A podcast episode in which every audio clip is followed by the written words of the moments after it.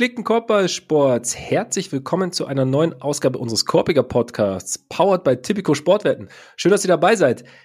Zehn Spiele haben wir mittlerweile rum. Manche neun, manche elf, aber so, ne? Schnitt stimmt. Und äh, da lassen sich natürlich die ein oder anderen Tendenzen, die eine oder andere Tendenz ablesen, herleiten, sich einbilden. wer wäre da besser geeignet, als alles durchzusprechen, also beziehungsweise eigentlich vor allem bei vier Teams durchzusprechen, aber von vier Teams auf jeden Fall alles durchzusprechen, als der in jeder Lebenslage untendenziöse. Ole Frags. Mein Name ist Max Marbeiter und Ole, bevor wir loslegen, also in der Überschrift steht es ja eh schon, ne? heute Sixers auf jeden Fall und der Hallen-DJ der Sixers, der streut ja hin und wieder ganz gern mal einen Beat ein, wenn es nicht gerade dieses wunderschöne Echo ist. Joel Embiid, Beat, Beat. Ne? Aber dann so hin und wieder kommt auch ein Beat und da bin ich eben über äh, Breaker Breaker von Jizza gestolpert, also nicht gestolpert. Ich habe mich ehrlich gesagt sehr gefreut. Der Beat ist nämlich von dem Album Beneath the Surface, was das erste Jizza-Album war, was ich damals gekauft hatte und auch wirklich so auf dem Schirm hatte. Und ich meine, mittlerweile ist ja Liquid Souls ist ja das große, das bekannteste, das man möchte fast sagen Meisterwerk. Und trotzdem hat Beneath the Surface irgendwie so ein so ein Platz in meinem Herzen und ich habe mich mega gefreut, ist auch auf Dauerschleife gelaufen oder läuft es auf Dauerschleife seit zwei Tagen jetzt und jetzt deshalb wollte ich dich fragen, auch als großen Freund des Sprechgesangs, ob du ähnlich was hast, so was ähnliches hast, so Alben, die jetzt nicht den ganz groß, die ganz große Aufmerksamkeit haben, aber bei denen du dich halt immer freust, wenn du sie mal hörst oder wenn du irgendwie so über sie stolperst. Ja, also ganz viele, glaube ich. Aber also eins, was ich jetzt gerade im Kopf habe, weil ich es einfach die letzten Tage mal wieder rauf und runter gehört habe, weil ich irgendwie irgendwie drauf gekommen ist, ist äh, Black Mafia Live von, von Above the Law. Also das ist so eine Gruppe, die ich eh immer sehr gerne und viel gehört habe, aber eigentlich mehr so die, die anderen Alben von denen. Und das war halt eins, was ich nie zu Hause hatte. Also die anderen habe ich hier auch noch als CDs rumstehen. Und ähm, ein Problem ist halt auch, dass ansonsten ist, glaube ich, deren gesamter Katalog auf Spotify und so. Aber das halt nicht. Und das ist immer einigermaßen frustrierend. Und deswegen ja. ist das so in meiner normalen Rotation dann irgendwie nicht, nicht so richtig drin. Ja. Und von Zeit zu Zeit denke ich aber, ich muss das mal wieder hören. Oder ich werde irgendwie, oder ich höre halt irgendwas von Above the Law und denke dann, ja, was ist eigentlich mit Black Mafia Live? Irgendwie, das habe ich immer noch zu wenig gehört, gefühlt von, von denen. Und dann mache ich die YouTube-Maschine an. Ne? Oh, da yeah. da gibt es natürlich das gesamte Album, da kann man sich das, äh, kann man sich das anhören. Und das habe ich jetzt die letzten Tage einfach rauf und runter gemacht. Und das ist, es ist verdammt schön. Also, das ist so äh, für für die Real Throughsers, für die, für die Leute, deren drittes Auge äh, immer, immer an ist oder beziehungsweise immer auf ist, was den G-Funk angeht, ist das quasi so die Geburtsstunde des G-Funks, mhm. äh, dieses Album. Und ähm, die Geschichte ist irgendwie so, dass also die waren früher alle ja noch bei Ruthless Records mit NWA und so, also da hat Above the Law halt auch mit produziert und die haben zu der Zeit da dann halt ihr Album aufgenommen, als NWA auch deren letztes Album aufgenommen hat. Mhm. Ähm, und irgendwie bei einem Videoshoot wurde dann Dr. Dre mit dem fertigen Produkt Black Mafia Live konfrontiert. So ist die Geschichte. Also, das haben sie dem vorgespielt und er fand das geil. Er hat gesagt, oh, G-Funk, richtig, richtig nice Idee. Hey, du machst ja, du machst ja angenehme Mucke. Und ähm, naja, dann ist Dr. Dre ja irgendwann im Streit da weggegangen von Ruthless Records, weil er sich ja, wie wir alle aus Straight Outta Compton und so wissen, mit Easy E äh, nicht mehr nicht mehr so ganz grün war ja. und sein eigenes Ding machen wollte und hat dann, also es kam dann dazu, dass sie irgendwie dieses Album halt erst äh, erstmal nicht veröffentlichen konnten. Und das hat dann ganz lange gedauert, bis 93 letztendlich. Und in der Zwischenzeit hat Dr. Dre halt The Chronic rausgebracht, was ja quasi so die, die Bibel des G-Funks so mehr oder ja, weniger ist ja. und auch so die Geburtsstunde und wo halt, also wenn man sich die beiden Alben dann mal so anhört, da sind halt mehrere Lieder drauf, die dann exakt so klingen wie welche auf Black Mafia Live und, und umgekehrt. Okay, und ja. äh, naja, die Leute, wie gesagt, deren drittes Auge auf ist, wissen, Above the Law waren zuerst dran. Aber sind natürlich nicht ganz so berühmt geworden damit wie Dr. Nicht ganz. Ja. Nicht ganz. Aber das Album ist trotzdem unfassbar geil. Also, Muss ich mal anhören. Selbst wenn man sich nicht an diesen Streitereien beteiligen möchte, kann ich nur, kann ich nur sehr empfehlen, das zu hören. Aber ich habe noch eine andere. Also bevor wir loslegen mit dem, ja. worüber wir hier eigentlich reden müssen. Hast du die gestrige Nachricht zum Thema Outcast mit, äh, mitbekommen? Nein. Warst du oder bist du ein, ein Outcast-Freund, so allgemein? Es ist witzig, weil ich habe letztens tatsächlich Zufälle heute, unfassbar. Ich habe letztens über Outcast nachgedacht und Outcast ist so eine Band, die ich gerne noch lieber mögen würde. ich mag sie, also gerade so die alten Sachen, so Aquemini und AT Aliens und so, mag, mag ich mega gern. Aber gerade so diese, ähm, ich habe immer so das Gefühl, es ist halt, es ist geile Mucke, aber es zündet bei mir nicht so 100 Prozent. Mhm. Also gerade die neueren Sachen sind beim, also was heißt die neueren, so die, die 2000er Sachen sind mir manchmal so ein bisschen zu hektisch, auch wenn ich es irgendwie ganz geil finde. Aber weißt du, ich denke so, okay, Outcasts, die, die sind sau cool, sau gut und ich fände aber gern selber noch ein bisschen besser oder will mir noch so ein bisschen, würde es gerne noch ein bisschen lieber hören. Aber, okay, ja, ja. ich, ich glaube, ich weiß, was du meinst. Also so die, mir geht's auch ein bisschen so, dass ich eigentlich auf die ersten drei Alben, die sie gemacht habe, lasse ich wenig kommen. Die sind, finde ja. ich, ziemlich, ziemlich nah an der Perfektion. Und ja. also insgesamt ist deren Katalog auch echt gut, aber es wurde mir irgendwann auch ein bisschen viel, bisschen abgedreht. Und also, ich meine, Big Boy ist sicher immer treu geblieben, der, also der ist immer ein Rapper geblieben und bei Andre 3000 ist halt irgendwann, naja, sagen wir mal, hat er andere kreative Ideen teilweise, ja. was ja auch ein bisschen dazu geführt hat, dass sie dann irgendwann aufgehört haben, zusammen Musik zu machen. Ähm, das Ding ist, bei Big Boy, der hat ja über die letzten Jahre halt auch noch Musik aufgenommen, hat halt mehrere Alben rausgebracht. Es ist halt alles irgendwie nicht mehr ganz so, nicht mehr ganz so präsent, nicht mehr ganz so groß. Und Andre 3000 ist halt alle, alle drei Jahre gefühlt, ist der mal irgendwo auf einem Feature zu hören. Und alle Leute sind, oh, das ist immer noch der beste Rapper, unfassbar. Das, die Wortspiele unglaublich, ne? der Flow, das, der ist immer noch ein Genie. Wann kommt endlich ein Album? Ne? Und alle sind immer sofort, weil der hat ja noch nie ein Album rausgebracht. Und er hat einfach seit ich weiß gar nicht, Idlewild oder so kam 2007 oder so raus. Ja. Ist halt ewig her und hat seitdem, ja. glaube ich, kein, kein Projekt mehr so richtig rausgebracht. Gestern hat er bekannt gegeben, dass ein Album rauskommt. Jetzt. Ah, was? Und das ist aber nicht das Ganze daran. Sondern es ist kein Rap-Album, sondern er spielt da drauf Flöte. Okay. Ich habe gestern kurz okay. überlegt, ob wir im April sind, aber dann dachte ich mir, nein, es ist, es ist ja Andre 3000. Von daher macht es schon irgendwie Sinn. Interessant. Das ist halt ein kreativer Kopf, ein, ja. ein, ein, ein, freier Vogel, der, der ja. nicht in einem Käfig bleiben will. Was ich, was ich respektiere. Also ich werde es ja, mir auch anhören. Ist cool, ja. Aber ich weiß, irgendwie musste ich schon ziemlich drüber lachen, wenn man so bedenkt, dass das irgendwie wahrscheinlich so der profilierteste Rapper ever ist, der kein eigenes Soloalbum hat. Mhm. Also auch, ich meine, Outcast war ja auch mit die berühmteste Band, die es im Rap gegeben hat, ne, mit die erfolgreichste. Ja. Und der, der hat halt unfassbar viele Leute, die eigentlich immer so ewig darauf gewartet haben. Da, wann haut er endlich mal ein Album raus? Jetzt, ja, da habt ihr mein Album.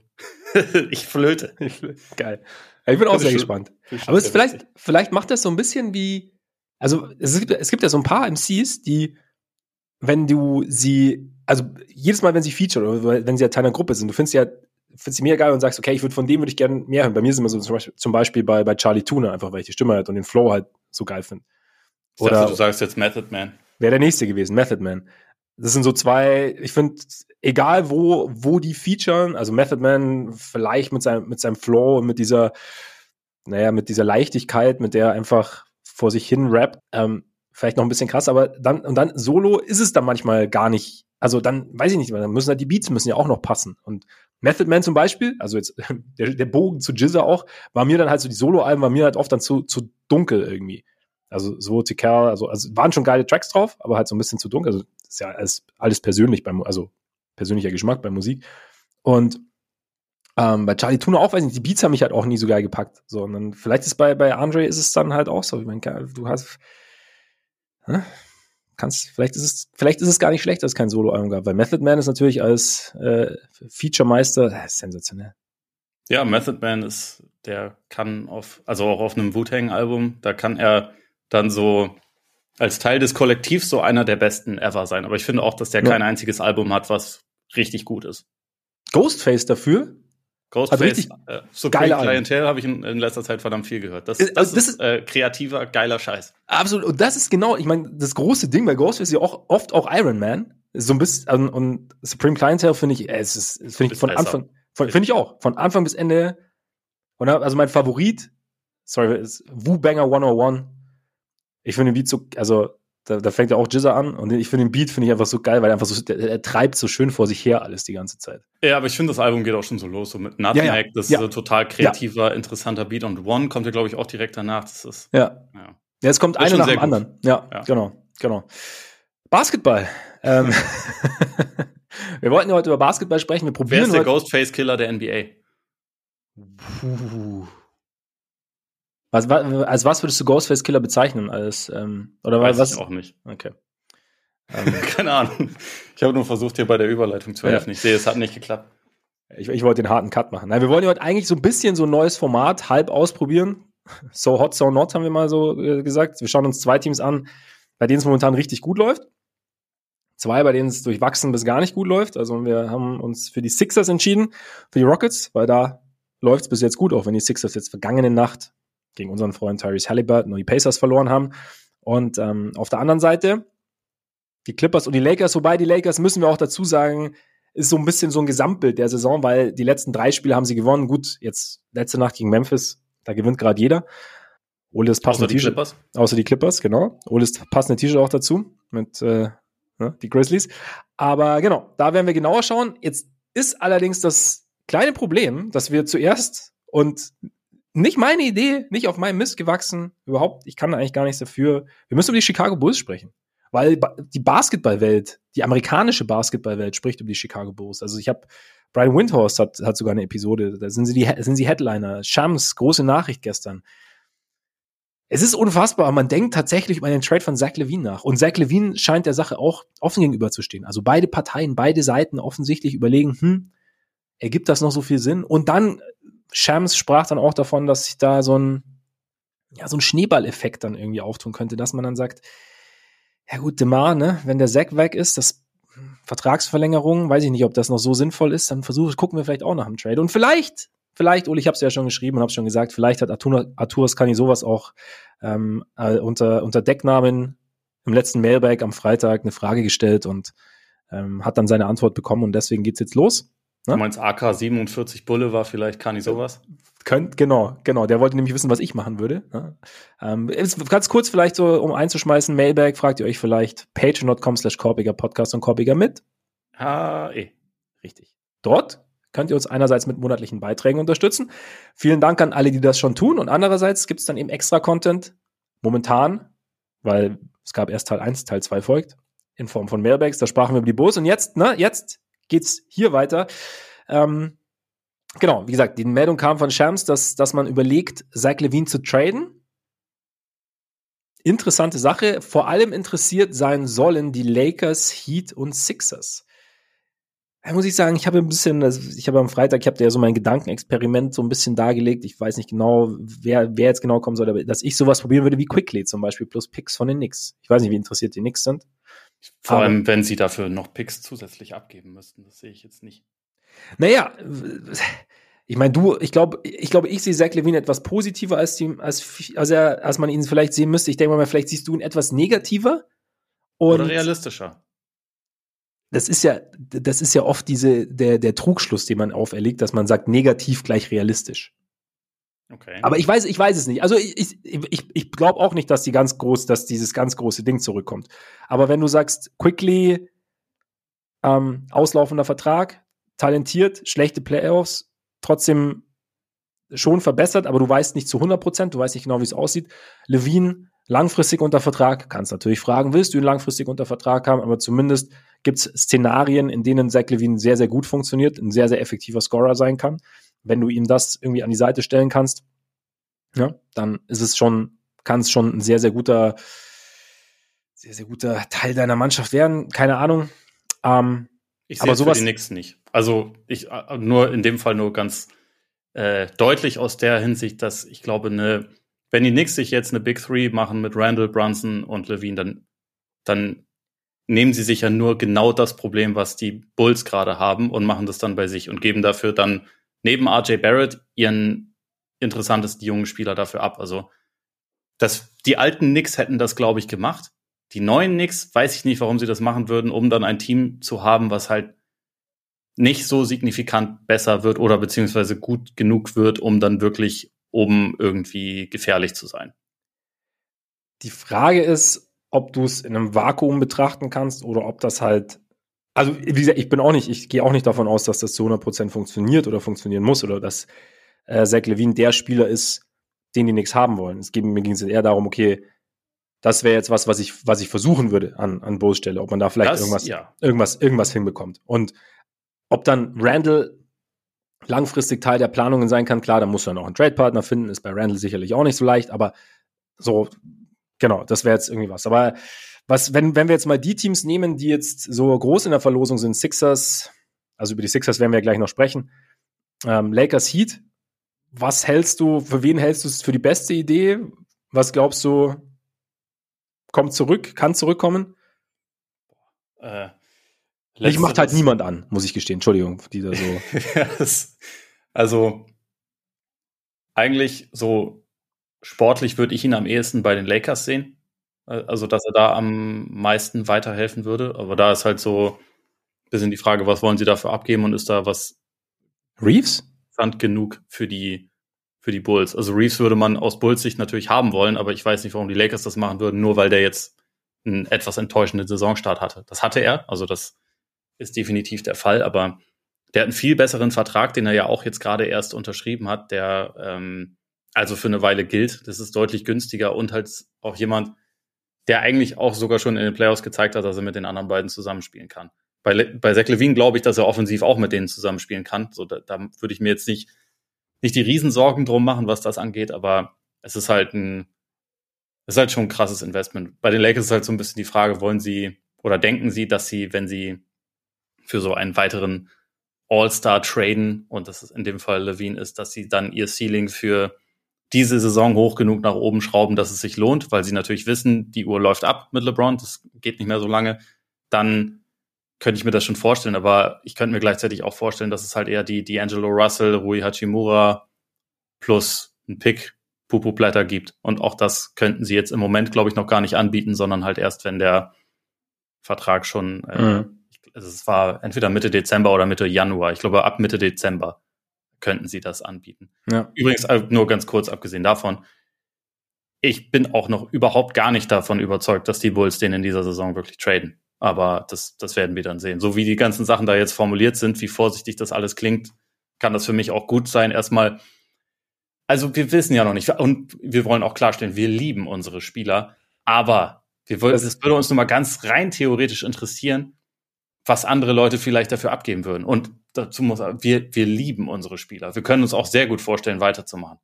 Ich meine, man, man muss schon auch sagen, Chicago, also die Bulls sind so ein bisschen das Wien der NBA, da passiert alles irgendwie zehn Jahre später. Aber ich glaube, so langsam, langsam kann man ihn auch nicht mehr, nimmt man ihn, glaube ich, auch nicht mehr ab, dass sie mit dem Kern so zu 100 Prozent zufrieden sind und eigentlich wirklich äh, vielleicht ein, zwei Spiele davon entfernt sind, wirklich um die Finals mitzuspielen. Und was, wenn sie jetzt drei Spiele in Folge gewinnen?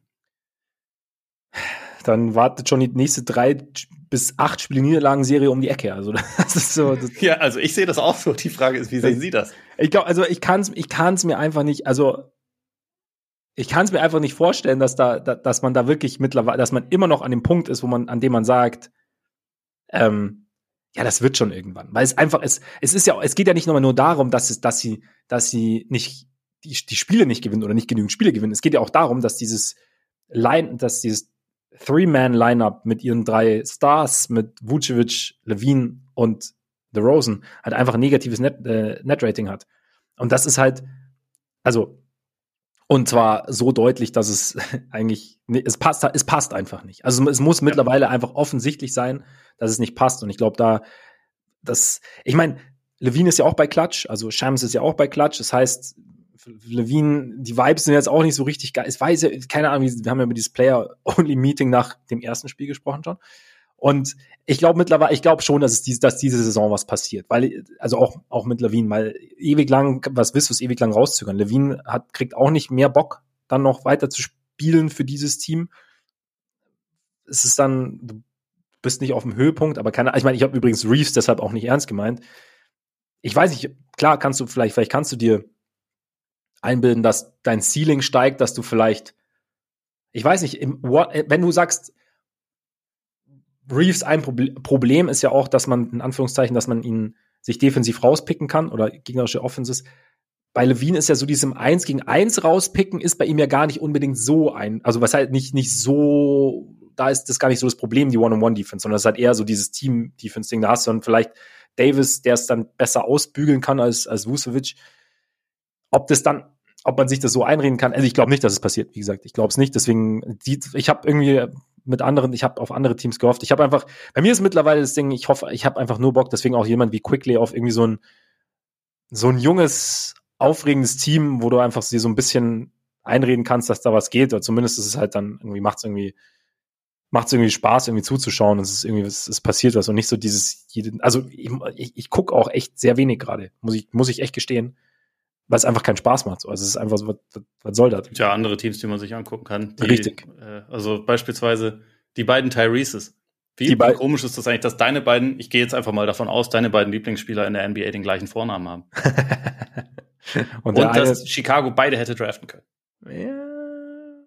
ja, bei, bei, bei, bei dem einen Tyrese bin ich ja nicht böse, haben sie ja Patrick Williams gedraftet. Naja. Ja, Das war doch, es waren beide der gleiche Jahrgang, oder nicht? Stimmt, war der, ja klar, es war der gleiche Jahrgang, ja.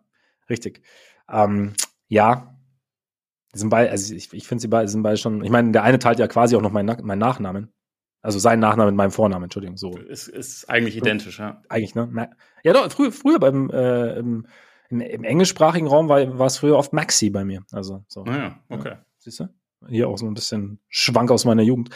Ähm, ja, hätten sie draften können. Wäre cool. Ich hätte auch, ich hätte gern so einen, so einen Spieler in der Richtung. Muss, muss keiner von den beiden sein, wird auch keiner von den beiden, aber irgendwie sowas. Wir müssen den Markt sondieren nach anderen Leuten, die Tyrese heißen. Ja, genau. Gibt's, Die, gibt's bringen, die bringen gute Vibes. ja. Jalen wäre einfacher mittlerweile. Gibt's mehr in der NBA. Das stimmt. Ja, ich weiß auch nicht. Ich, ich bin irgendwie ein bisschen, ich bin desillusioniert. Ich bin jetzt irgendwie ganz froh, dass man jetzt, dass es so aussieht, als wolle man dann irgendwie doch mal die, die Geschichte angehen, weil es ist irgendwie so, wie gesagt, so einfach so eine Riesensackgasse. Und ich glaube schon, dass für Levine, du bekommst keinen Star zurück, glaube ich nicht. Aber du könntest vielleicht einen interessanten jungen Spieler zurückbekommen und vielleicht einen, einen First Rounder oder so und dann mal gucken. Vielleicht geht auch ein bisschen mehr. Ja, am Ende ist es ja auch, am Ende ist es ja auch wurscht. Ich meine, jetzt wird viel spekuliert. Man weiß es nicht genau. Ich hoffe halt irgendwie, dass da noch, dass irgendein Team noch ums Eck kommt, das irgendwie interessant ist. Ganz kurz, hast du ein Team? Das wäre noch, das wäre noch, fände ich jetzt noch interessant, wo du sagst, da würde Levine reinpassen und da käme vielleicht auch was Interessantes zurück. Hast du irgendwas so aus dem, Die Kombination ist echt schwer zu finden, weil ich einfach auch nicht weiß, wie, wie Teams so seinen, seinen Vertrag bewerten. Ob das halt als Krücke angesehen wird oder ob man trotzdem denkt, so, das lohnt sich, den jetzt zu holen, da wollen wir was für abgeben, weil der macht uns besser. Da, also ich komme Ja. da schon relativ schnell dann so bei, bei Teams wie den Lakers an, die halt nicht ewig viel Spielraum haben, aber natürlich ein großes Interesse daran haben, aus dieser, aus dieser Saison und dieser Situation das Maximum herauszuholen. Da ist aber halt die Frage mit dem, mit dem Gegenwert. Und äh, das, das Problem sehe ich bei anderen Kandidaten schon auch. Also die Mavs haben ihren Move in der Art schon gemacht mit Kyrie. Äh, die Mhm. können nicht noch so jemanden reinholen, das macht einfach keinen Sinn.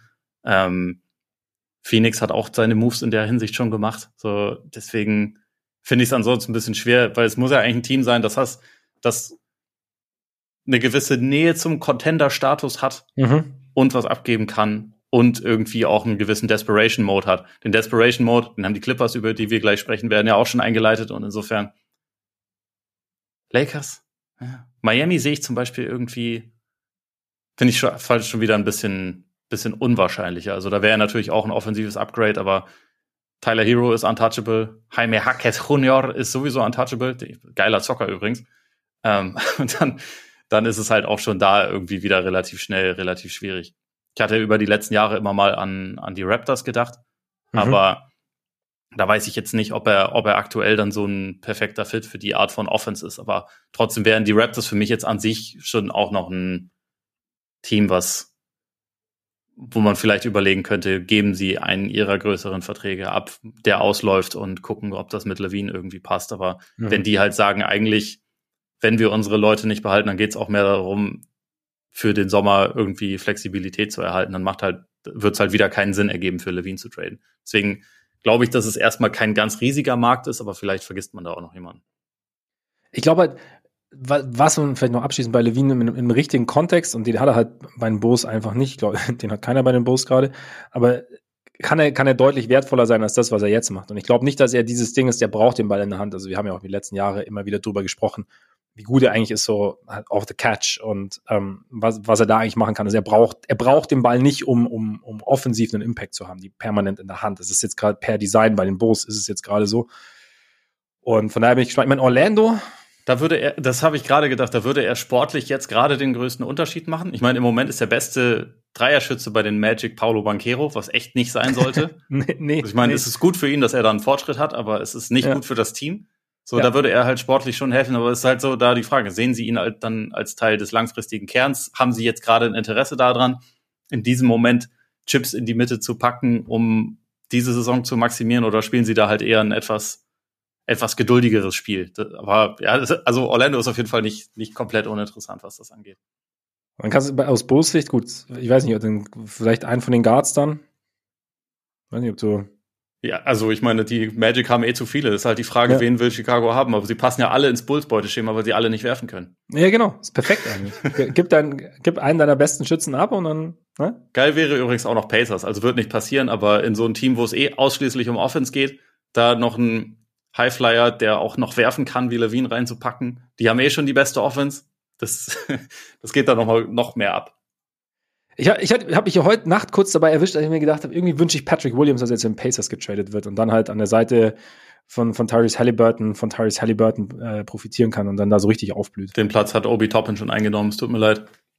Ja, aber Patrick Williams Ceiling ist viel höher. Nein, aber es ist trotzdem. Ich, will, äh, ich bin, ich bin, aber schon mal so weit ist es schon, dass, dass ich irgendwie hoffe, dass er irgendwo hinkommt, wo er eine Chance hat, sich zu entwickeln. Nicht, dass es dann passieren wird und nicht, dass, nochmal, nicht, dass Patrick Williams schuldlos ist und auf jeden Fall Superstar-Potenzial hat, aber ich, egal. Wir machen weiter. Ben yes. Simmons, ne, ähm, mal wieder raus, ganz kurz. Er hat äh, eine Nervengeschichte am Rücken. Sein, ähm, sein Agent Bernie Lee hat jetzt äh, zur New York Post gesagt, dass es eher so eine kurzfristige Sache sein dürfte. Aber ist natürlich bitter, jetzt schon wieder Rücken und Nervengeschichte, ist dann immer so, ist man, zuckt man gleich so ein bisschen, ne? Ja, als jemand, der äh, Rückenprobleme ganz gut kennt, kann ich dazu nur sagen, man, man, weiß auch nicht, ob die erste Prognose dann die sinnvollste ist. Oder beziehungsweise ob die sich als richtig erweist. Deswegen ja. get well soon. Again. Quasi. Und da haben wir uns, da haben wir doch unsere Überleitung. Ben Simmons, Sixers. Aber eigentlich wollten wir hätten wir sie, weil wir eigentlich wollten wir erst über die Rockets sprechen. Richtig? ja, also das, das war jetzt smooth wie sonst was, aber ja. Ja, ne? Ja. Smooth wie einst Charles Oakley. Ähm, Oder die Kembe Mutombo. Ja. Oder die Kembe Mutombo, genau. Ja, genau. Wir sprechen auch noch über die Sixers. Wir mussten nur vorher kurz umplanen, deswegen in meinem Kopf waren es erst noch die Sixers. Aber es sind eigentlich die Rockets und eigentlich haben es die Rockets auch verdient, weil die Rockets nach einem 0-3-Start jetzt seither 6-0 das, das zweiköpfige Passmonster aus Fred Van Vliet und Alperen Schengen nimmt Offense, äh, Defenses auseinander. Es, ähm, es wird gepasst, es wird geworfen. Ähm, Jalen Green trifft ziemlich verlässlich eigentlich. Über 40 Prozent aus dem Feld, 40 Prozent von draußen. Also über 40 Prozent aus dem Feld würde ich jetzt noch nicht als, als positiv bewerten. Die Dreierquote ist gut, aber der Rest ja. ist eigentlich ja immer noch nicht Ausbau. wirklich gut. Aber ich finde, das Geile ist eigentlich eher, es wirkt, also er ist nicht mehr, er ist nicht komplett davon abhängig, dass der Wurf fällt, ja. dass er irgendwie einen Impact haben kann. Also ich, ich würde sagen, das ist das Upgrade im Vergleich zur letzten Saison. Und allgemein sieht es halt einfach irgendwie, es sieht, es sieht, wie gesagt, ich habe jetzt nicht den großen Vergleich, weil ich letztes Jahr nicht viel Rockets geschaut habe, aber es sieht sinnvoll aus. Also, sie verteidigen hart, sie spielen sehr langsam, also langsamer als jedes andere Team. Also quasi der, der Gegenentwurf zu, zu den Halliburton Pacers mit ähm, einer Pace von 96,88. Und aber trotzdem sie haben so ein bisschen ihr, ihr, ihr Pet-Play aber gefunden, ne? mit so, so einem Pick-and-Roll mit Schengen und, und Van Vliet ist, ist durchaus mal erfolgsversprechend, oder?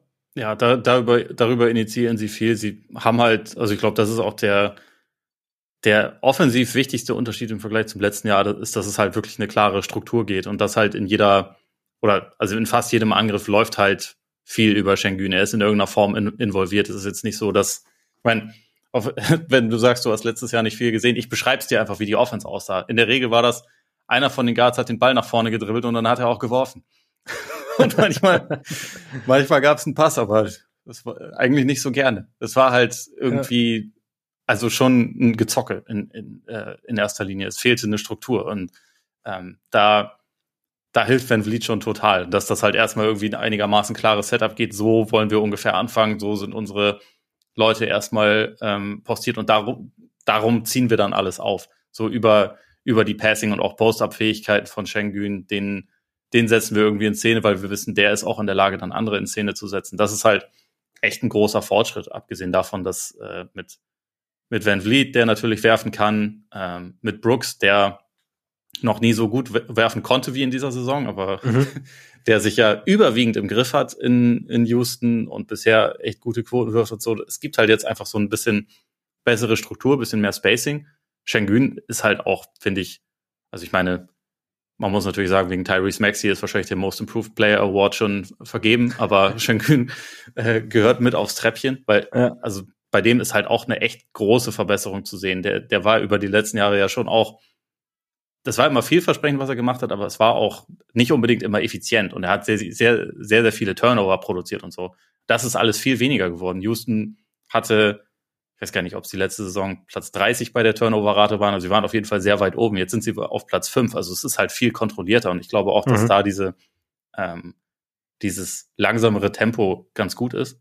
Also, dass, dass ihnen das hilft, sich da auch irgendwie ein bisschen, bisschen mit, mit mehr Struktur durch die Gegend zu bewegen. Und dann, was ich aber eigentlich fast noch den, den größeren Unterschied finde, und ich meine, ja gut, es ist auf beiden Seiten wirklich eklatant, aber die Defense ist halt, die ist halt einfach richtig gut bisher. Ja. Die sind auf Platz ja. bei der Defense. Das hat auch mit, mit Quoten zu tun, die gegnerische Teams dann werfen. Das äh, muss man deswegen mal sehen, wie das in 10, 20 Spielen ist, weil das halt gerade zu Beginn der Saison Shooting Luck spielt halt einfach schon wirklich eine Rolle, darf man nicht vergessen, aber die Aktivität, das sieht halt alles besser aus. Das ist auch da strukturierter. Sie wissen irgendwie, wie sie verteidigen wollen, wie sie auch Schengen bewegen, der über die letzten Jahre ja schon auch oft wirklich ein, äh, eine Schwachstelle da war. Sie wissen, wie sie den besser positionieren können. Also er verteidigt meistens ein bisschen, bisschen höher im Pick and Roll, ähm, mhm.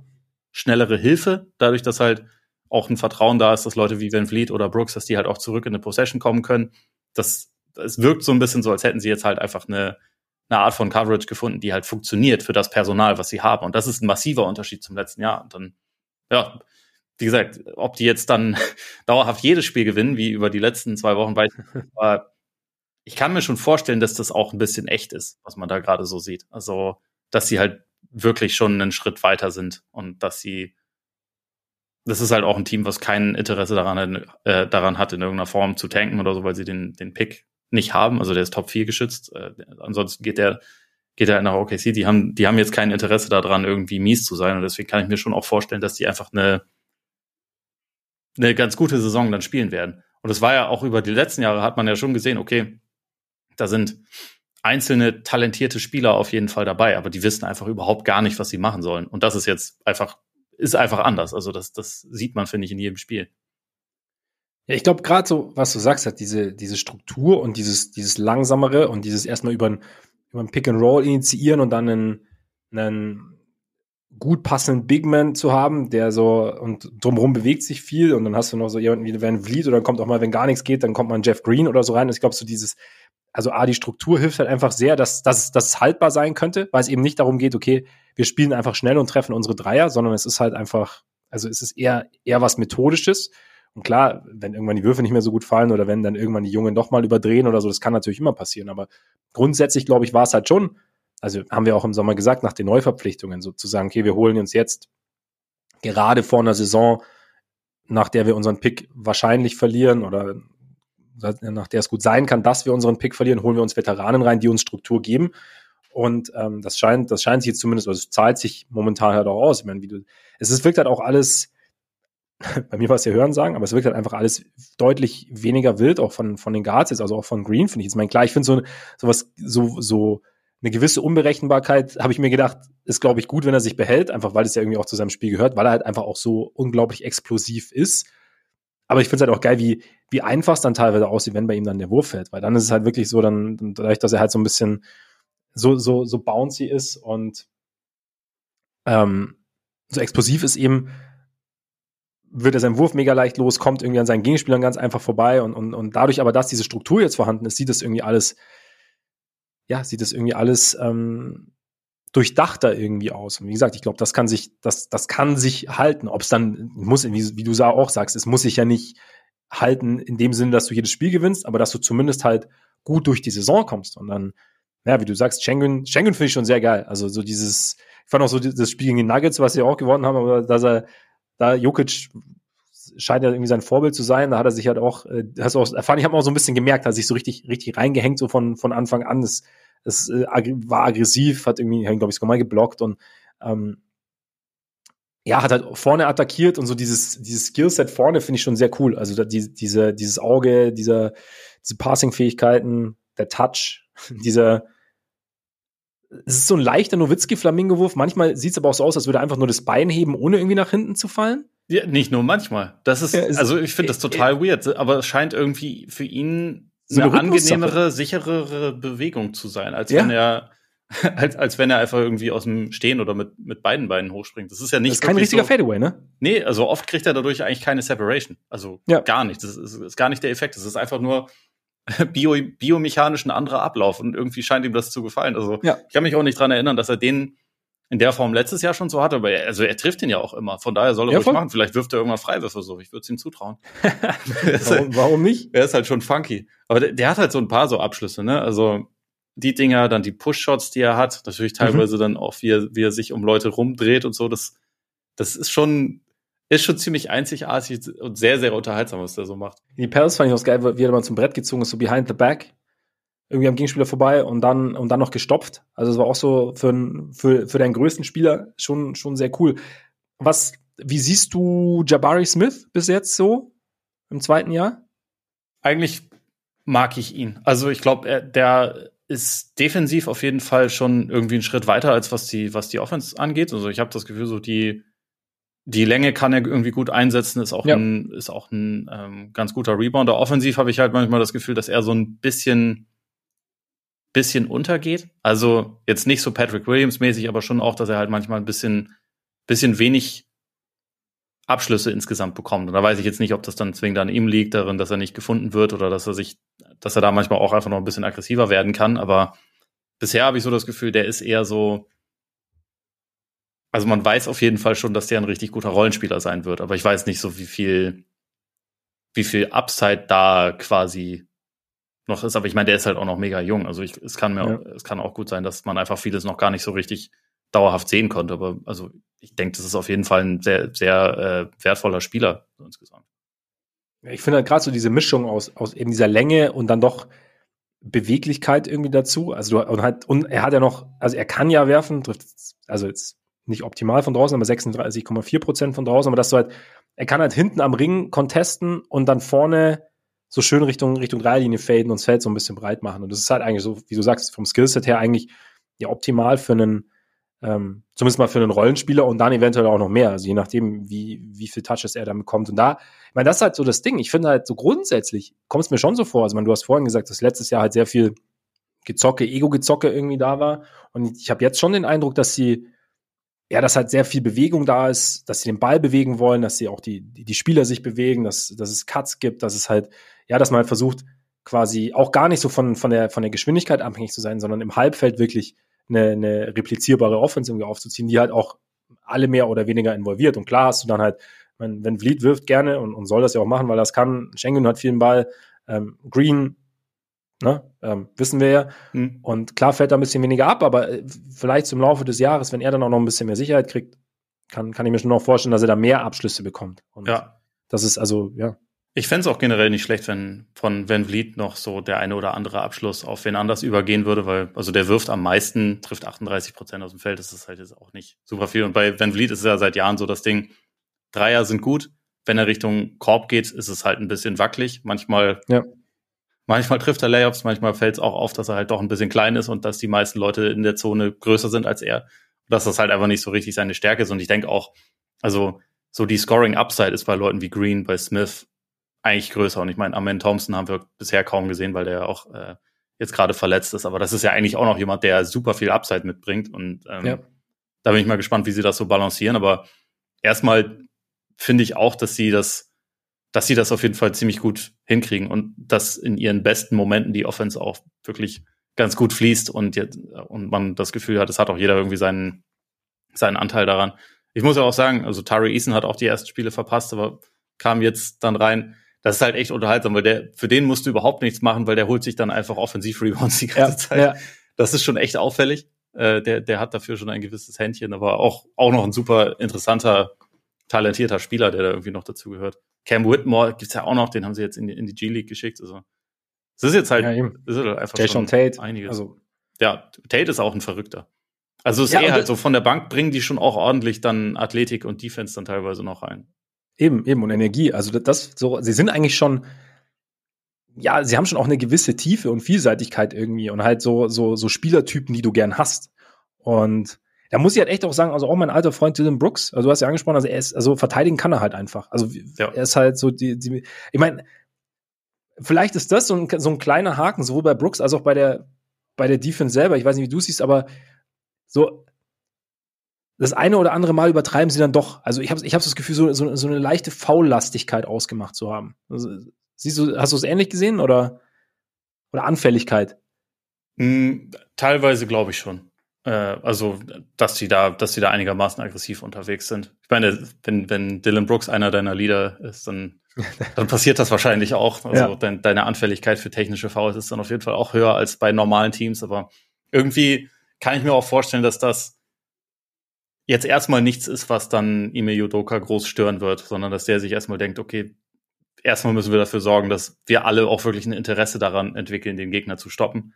Ja. Selbst wenn man da dann teilweise ein bisschen übertreibt, dass das erstmal besser ist als die Gleichgültigkeit, die man letztes Jahr gesehen hat. Ja, genau. Das, da kann man sicherlich auch immer noch manches so ein bisschen, bisschen besser balancieren, aber das so als, als Start, ich glaube, ich glaube, Judoka nimmt lieber das als, als das, wie es vorher war.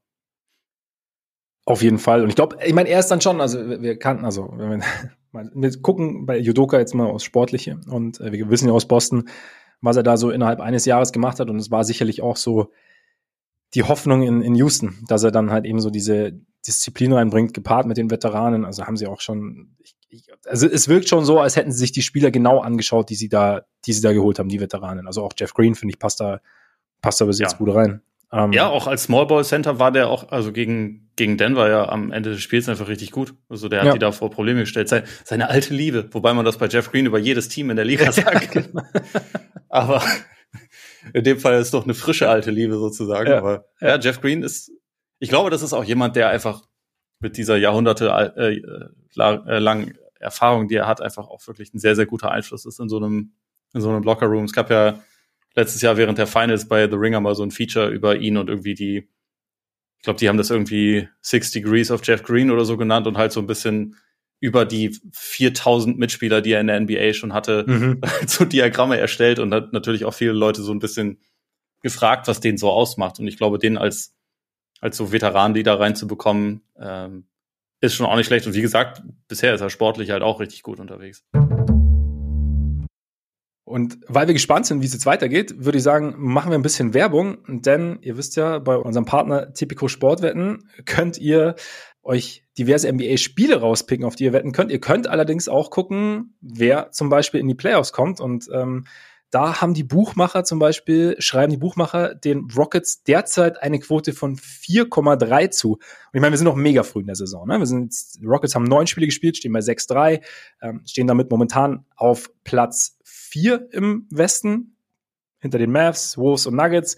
Äh, ist noch alles ziemlich wild. Also wir kommen ja gleich noch zu den Lakers und Clippers und wahrscheinlich auch mal kurz zu den Warriors. Also es ist alles noch nicht so ganz klar. Also die Suns stehen ja auch noch bei, bei einem negativen Rekord. Also man geht davon aus, dass das ein oder andere Team sich noch fangen wird. Ähm, Kings hatten ja auch die, die Verletzung von Fox, der jetzt wieder zurück ist. Also, aber wie schätzt du denn jetzt nach allem, was, wir jetzt, was du jetzt gesehen hast, wie schätzt du denn jetzt so die Möglichkeiten ein? Also du hast ja gesagt, in, ihren Pick verlieren sie, wenn er nicht in die Top 4 fährt. Also in die Top 4 fährt ist relativ unwahrscheinlich, weil sie dafür Stand jetzt zumindest zu gut sind. Aber wie schätzt du ihre, die Chancen der Rockets ein, dass sie, dass sie am Ende wirklich um die Playoffs mitspielen, sei es jetzt, direkt ist wahrscheinlich utopisch, aber vielleicht dann übers Play-In? Wahrscheinlich ist es utopisch, ja, aber auch nicht zwingend. Also das Ding ist, natürlich gibt's im, im Westen viele Teams, die hochkarätiger besetzt sind. Das, äh, also das, das würde ich auch so sehen und wo man vor der Saison auch zu Recht angenommen hat, die müssen eigentlich stärker sein. Aber das Ding ist, du hast es gerade auch schon gesagt, Houston hat relativ viele, viele verfügbare Leute, die haben, haben eine gewisse Tiefe, die haben auch äh, immer noch einen Überraschungsfaktor, den jetzt halt nur junge Teams eigentlich quasi haben können. Letzte Saison haben wir es ein bisschen mit Sacramento gesehen und Sacramento war schon weiter als Houston es gerade ist, aber nur so als, als mal ein äh, Beispiel und viele von den anderen Teams im Westen.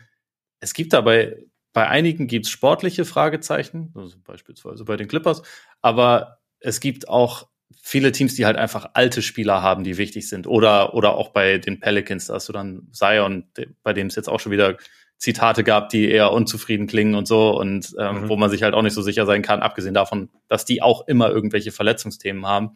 Und dann, ich glaube, wenn ich mir das jetzt bisher so angucke, natürlich gibt es da einige Teams, die noch, die noch klettern werden, aber andererseits kann es auch ein paar Teams geben, die noch wieder ein bisschen zurückfallen. Also Dallas schätze ich auch nicht so stark ein, wie sie bisher ausgesehen haben, mhm. beispielsweise. Und ich glaube, die Wahrscheinlichkeit, dass Houston am Ende es ins, ins Play-In schaffen kann, ist einigermaßen solide. Also, also natürlich ohne Gewehr, aber es ist, es ist auf jeden Fall möglich. Und wenn ich mir so die Quoten angucke, wäre das einfach was, wo man schon sagen könnte, das, das kann man mal riskieren, weil es gibt schon ein paar Faktoren, die für sie sprechen. Und bei anderen Teams kannst du quotentechnisch quasi nichts rausholen. Also wenn ich mir jetzt so zum Beispiel die, die äh, Clippers, ne, deren Quote, dass sie die Playoffs erreichen, ist 1,4. Wäre ich mir jetzt nicht so sicher. Würd, da würde ich momentan lieber sagen, lass doch mal bei den Rockets versuchen und mal gucken, was, was passiert. Also, das ist schon ein Team, was das erreichen kann. Wo ich halt ein bisschen vorsichtig bin, du hast ja angesprochen, du hast jetzt so ein paar Teams, die man eigentlich stärker einschätzen will, die noch nicht so da sind. Wir haben zehn Spiele und für mich sind so die Lakers aus, aus dem letzten Jahr klar, die haben, da kam halt auch der, die, die große Trade-Welle rund um die Deadline. Aber also es gibt auch Teams, die noch ins Rollen kommen können. Und ich glaube, gerade so Teams wie jetzt die, die Suns, bei denen die ja noch nie komplett gespielt haben, glaube ich, da, da geht noch mehr. Ähm, ich glaube auch bei, bei Golden State bin ich gespannt. Also da ist natürlich so, die hat Draymond am Anfang verletzt. Ähm, jetzt vielleicht auch ein paar Spiele raus mit Sperre, je nachdem mal gucken. Aber äh, Wiggins noch nicht so in der Saison mit Paul irgendwie mal neun, könnte ich mir schon auch vorstellen, dass es noch besser wird. Also ähm, da könnte ich, könnte ich mir schon vorstellen, wie du sagst, also ich meine, die Mavs muss man auch schauen, ob sie so bleiben. Und, und, und wie gesagt, was, was man jetzt von den Rockets sieht, sieht schon sehr gut aus. Also ich bin, ich bin gespannt. Ich, da ich ja sowieso eher zurückhaltend bin, ich, ich beobachte, aber ich finde es interessant. Und genau, mal gucken. Also wie gesagt, hier natürlich immer, wie immer, alles ohne Gewehr, ne? Aber wir, wir schauen uns die Rockets auf jeden Fall öfter an. Dass ich den Satz nochmal sagen werde, hätte ich auch niemals gedacht. Bin aber, äh, bin angefixt auf jeden Fall. Freunde, und nicht vergessen, 18 plus, erlaubt nach Whitelist, Suchtrisiko, Hilfe unter bovai.de. Und damit geht's zurück zur neuen Folge. Beziehungsweise zur aktuellen Folge, weil wir nehmen nichts Neues auf. Wir bleiben dabei. Kommen jetzt mit einer noch neueren Folge zurück. Noch neuer. In der neuen Folge. No, neu, neuer am neuesten ist ja. es nämlich jetzt. Äh, die Sixers. Über die sprechen wir jetzt endlich. Ich wollte ja schon am Anfang und äh, die Sixers sind, sie waren, sie waren das beste Team im Osten. Sind es jetzt immer noch, sind jetzt allerdings, äh, ich hätte beinahe gesagt punktgleich, aber da wären wir dann schon wieder sehr, sehr nah am Fußball dran. Sie haben dieselbe Bilanz wie die Celtics, nachdem sie, nachdem der eine Tyrese gegen den anderen Tyrese verloren hatte, nachdem davor der eine Tyrese gegen den anderen Tyrese gewonnen hatte. Das war ja ein schönes Back-to-Back, jetzt war auch In-Season-Tournament. Aber ja, die Sixers. Und ich finde es schon, ich, ich habe ja, ich habe irgendwie Sympathien für die Sixers. Ich habe aus irgendwelchen Gründen habe ich seit Jahren Sympathien für die Sixers. Oder halt schon, ich weiß nicht, ist irgendwie so ein, gut, seit Jahren natürlich. Unfassbar, wieso das denn? Ich weiß auch nicht, es ist irgendwie so ein, es ist vielleicht auch, weil, weil es also eins dieser alten Teams ist. Also die, nicht, nicht, also diese, so dieser Traditionsteams. Keine Ahnung. Ich, ich kann es jetzt auch nicht so sagen. Ist ich, mag, aber, ich habe auch, jetzt, ich glaube, das Fan bist du nicht nicht Red Bull Red Bull Leipzig oder ist das jetzt? Ist nein, nein, nein. Ich glaube, nee. Weißt du, was das Ding ist? Ich habe irgendwie auch aus irgendwelchen komischen Gründen, auch wenn ich bis jetzt nur den Flughafen von innen gesehen habe, Sympathien für die Stadt Philadelphia. Die ist cool. Da habe ich auch äh, große Sympathien für. Und wie gesagt, ich kann, ich kann jetzt nicht genau sagen, warum. Also gut, ich habe halt Filme gesehen oder Serien, die da gespielt haben und irgendwie, weiß ich nicht, oder halt, ähm, gab es nicht auch mal irgendwie so ein Chefstable oder so. Oder halt, ja, auf jeden Fall irgendwie die Stadt, keine Ahnung, habe ich irgendwelche Sympathien für und ich glaube, das, hängt dann schon so, mit, mit, so ein bisschen damit zusammen. Und deshalb finde ich es ganz cool, weil so die letzten Jahre war es halt echt immer so ein bisschen, oh, es war immer so ein bisschen schwermütig. Da hat es immer so ein bisschen so, ja, aber die Sixers, ja, aber, oh, mh hm. Und dann war dann die Simmons-Sache, es war irgendwie so ein bisschen so, Harden war auch gefühlt, waren alle nicht so richtig glücklich. Und jetzt, ich finde, wenn man jetzt die Spiele schaut, das Team versprüht irgendwie eine gute Energie, irgendwie eine positive Energie. Also gut, Maxi ja sowieso, ne, weil der rennt ja lachend übers Feld und schenkt dir 50 Punkte ein. Selbst, also Embiid scheint Spaß zu haben, Harris scheint Spaß zu, Harris scheint Spaß zu haben. Also es ist irgendwie so, ich, ich habe so, so den Eindruck, dass echt so, ja, weiß ich nicht, es ist irgendwie so, so, so, so ein positives Ganzes irgendwie da. Und das finde ich, finde ich sehr cool. Jetzt ist natürlich, natürlich müssen wir ganz kurz drüber sprechen, gedämpft, weil Kelly Oubre erstmal raus ist. Ähm, Unfall von Freitag auf Samstag war es, ne? Ist irgendwie angefahren worden und ja. ist nicht, nicht mehr im Krankenhaus, weiß man ja mittlerweile, aber wird wohl längere Zeit fehlen mit gebrochenen Rippen etc. Aber der ja auch eine gute Rolle gespielt hat bei ihnen. Und vielleicht so ein bisschen so der, einer der Steals des Sommers war es, des Sommers auch war bis dahin, einfach weil er so lang kein Team gefunden hat, die Sixers ihn dann genommen hat, er noch dazu eigentlich eine Position gefüllt hat, die sie brauchen. Und ja, irgendwie, ich weiß nicht, es ist so ein, trotzdem ist mal, es ist einfach irgendwie so ein High Energy, positive Energy Team für mich gerade ein bisschen. Ja, Ab, auch abseits der Bilanz. ja, auch auf dem also, Feld so. Es sieht anders aus. äh, ja, ne? Es ist angenehmer und es kommt auch angenehmer rüber. Also man muss ja sagen, das war ja auch echt nicht nur so, dass man das irgendwie auf dem Feld teilweise gemerkt hat über die letzten Jahre, sondern es war ja auch immer irgendwas los bei der Franchise. Genau. Es gab ja einfach über die letzten Jahre nie Stabilität und nie eine Situation, wo einfach alle irgendwie mal zufrieden waren mit irgendwas. Am ehesten waren es ja noch irgendwie die letzten Saisonmonate aus der letzten Saison, wo es dann, also so der, der MVP-Push von Embiid, als das irgendwie wahrscheinlicher wurde, aber selbst das hat keinen Spaß gemacht, weil das teilweise so unfassbar nervige Debatten dann wurden. Ähm, und dann gab's halt die Playoffs und dann gab's halt irgendwie wieder Probleme und irgendwie zwischendurch hörte man schon, hm, Harden, will der vielleicht wieder nach Houston, der ganze Kram. Das, das ah, war ja, genau, schon, stimmt, stimmt. Das wurde letztes Jahr am Christmas Day erstmals geleakt. Ne? Ja. Also das ist ja nicht so, dass das irgendwie nicht auch ein Thema gewesen wäre. Und jetzt gerade hat man das Gefühl, obwohl es natürlich im Raum steht, dass die noch irgendwas machen. Also sie werden ja anscheinend auch in Sachen Levine gehandelt, auch wenn ich gar nicht weiß, ob das. Siehst du das? Mal ganz kurz, wenn wir da sind. Siehst du, siehst du den richtig? Weil ich habe schon, ich überlege schon. Ich glaube, eigentlich ist es nicht, nicht das, was sie jetzt am dringendsten brauchen, sondern das wäre ein zusätzlicher Ballhändler Decision Maker, weil da haben sie einfach im Moment dann quasi keinen, wenn Maxi auf der Bank sitzt. Und also ich würde sagen, das ist der, der größere Need. Und ich könnte mir vorstellen, dass es für die Sixers vielleicht fast doch am besten wäre, wenn sie auf, auf zwei gute Rollenspieler gehen würden, statt auf den, den einen Star. Aber ich kann mir, also es wäre schon auch möglich, dass sie sagen, irgendwie, ja, hier Scoring Upside, das bringt uns irgendwie noch weiter nach vorne. Ich weiß halt nicht, wie gut du Maxi und Levine nebeneinander spielen lassen kannst in einem Backcourt, wie, wie gut das defensiv ist, wenn du dann wahrscheinlich ja auch weiterhin noch Tobias Harris hast, der übrigens auch eine super Saison spielt bisher. Ja den du dann wieder total zurück ins Glied packen würdest und der halt wieder weniger Touches bekommen würde. Ähm, aber der, also gesetzt den Fall, der startet dann auch noch, dann hat Embiid schon wieder ganz schön viel zu tun defensiv. da weiß ich halt nicht, ob das der smarteste Move wäre oder ob die Sixers da eigentlich ihr Team ein bisschen mehr nach Need noch äh, auffüllen können. Also mit den, mit den Assets, die sie da jetzt bekommen haben. Deswegen, also ich würde es nicht komplett ausschließen, aber eigentlich denke ich, eigentlich denke ich, es wäre nicht ideal für sie. Und es könnte auch so ein bisschen den, diesen krassen Flow, den sie im Moment haben, ja. auch ein bisschen kaputt machen. Und eigentlich ist das vielleicht ja nicht unbedingt erstrebenswert. Die Frage hinter allem ist natürlich auch, ist Tyrese Maxey jetzt einfach der Typ, der er jetzt gerade ist, der 28 und 7 auflegt, der nie den Ball verliert, der das ist krass, ne? acht Dreier pro Spiel rausrotzt und 43 Prozent davon trifft und einfach mit mit Donny Mitchell und Tyrese Halliburton und Trey Young. Das sind jetzt im Moment halt dann irgendwie die besten Guards im Osten. Ich weiß nicht, wen ich noch vergessen habe, aber ist er jetzt auf einmal wirklich schon auf der Stufe? So, dann ja. können wir auch wieder über ein anderes Ceiling sprechen bei den, bei den Sixers, ne? Weil dann haben sie ihren zweiten Superstar. Wenn sie sich das wieder ein bisschen, wer weiß, wenn sich das ein kleines bisschen wieder einpendeln sollte, dann haben sie vielleicht ihren zweiten Star nicht ihren zweiten Superstar. Aber äh, wie gesagt, im Moment ist, sind die Sixers irgendwie in einer Situation, wo ich denke, man könnte auch erstmal gucken, dass man das, dass man diese, diese Welle der Euphorie so ein bisschen reitet und halt sich ein bisschen Zeit lässt und dann guckt, okay, wer, was brauchen wir denn jetzt wirklich noch? Ist das mhm. jemand wie Levine, der, der uns äh, irgendwie natürlich auch Dreier nochmal einschenkt, der uns aber defensiv wahrscheinlich eher ein bisschen schlechter machen würde, als wir jetzt gerade sind? Ähm, oder ist es, ist es doch sinnvoller, wenn wir gucken, hey, Toronto, was was braucht ihr für OG beispielsweise? Mhm. Und man holt sich ja. dazu noch einen zusätzlich, äh, noch einen weiteren Ballhändler und geht dann in die Playoffs und ist zuversichtlich. Ich weiß es nicht. Aber ich meine, jetzt gerade müssen sie es auch nicht wissen. Wie gesagt, so diese, auch mit Levine, wenn da was passiert, dann ja wahrscheinlich sowieso erst, wenn diese Deadline rum ist und Leute, die im Sommer einen Vertrag unterschrieben haben, auch tradebar sind. Ja, absolut. Ich, ich fände auch, wenn ich auch noch interessant finde, wer, wer Brockton tatsächlich.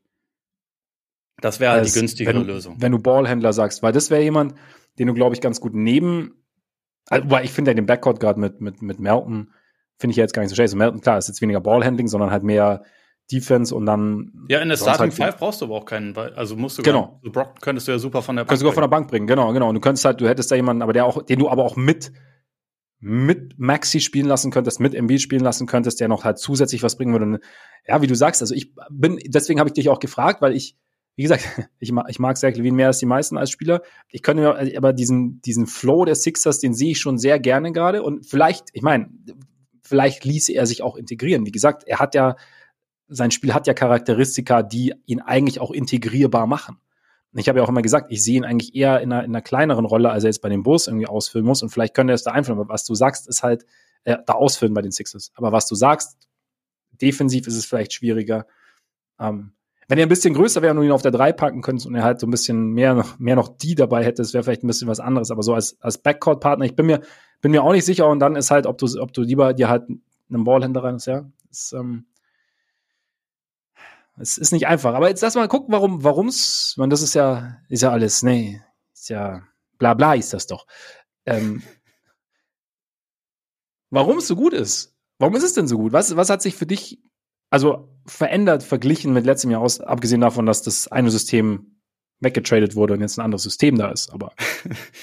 äh, es ist eine andere Dynamik da. Also es sind mehr Leute involviert, es sind mehr, mehr Aktionen dabei. Es ist nicht, also ich meine, bei den Rockets haben wir es gerade ein bisschen lobend erwähnt, aber es ist eine unterschiedliche Version davon. Aber das, was die Sixers viel gespielt haben, war ja schon Harden hat den Ball langsam nach vorne gebracht und dann hat er von Embiid einen Screen bekommen und dann hat er Embiid meistens einen Durchstecker gegeben und dann hat der gepunktet, weil Embiid verdammt unfassbar gut war und Harden ihm auch gute Pässe gespielt hat. Aber es war, es war jetzt nicht unbedingt so, dass immer alle involviert gewesen wären. Und auch Embiid, der hat natürlich so, also was Scoring angeht, war das natürlich unfassbar. Aber was man jetzt zum Beispiel sehen kann, im Moment, es gibt dieses Scoring, es gibt aber von ihm auch mehr Playmaking als in der letzten Saison. Er wird halt mehr auch als Hub eingesetzt, mehr mit Triple Handoffs. Es ist, äh, also Maxi ist natürlich sehr, sehr, sehr prominent involviert, aber auch Leute wie, wie Tobias Harris dürfen mehr am Ball wieder machen.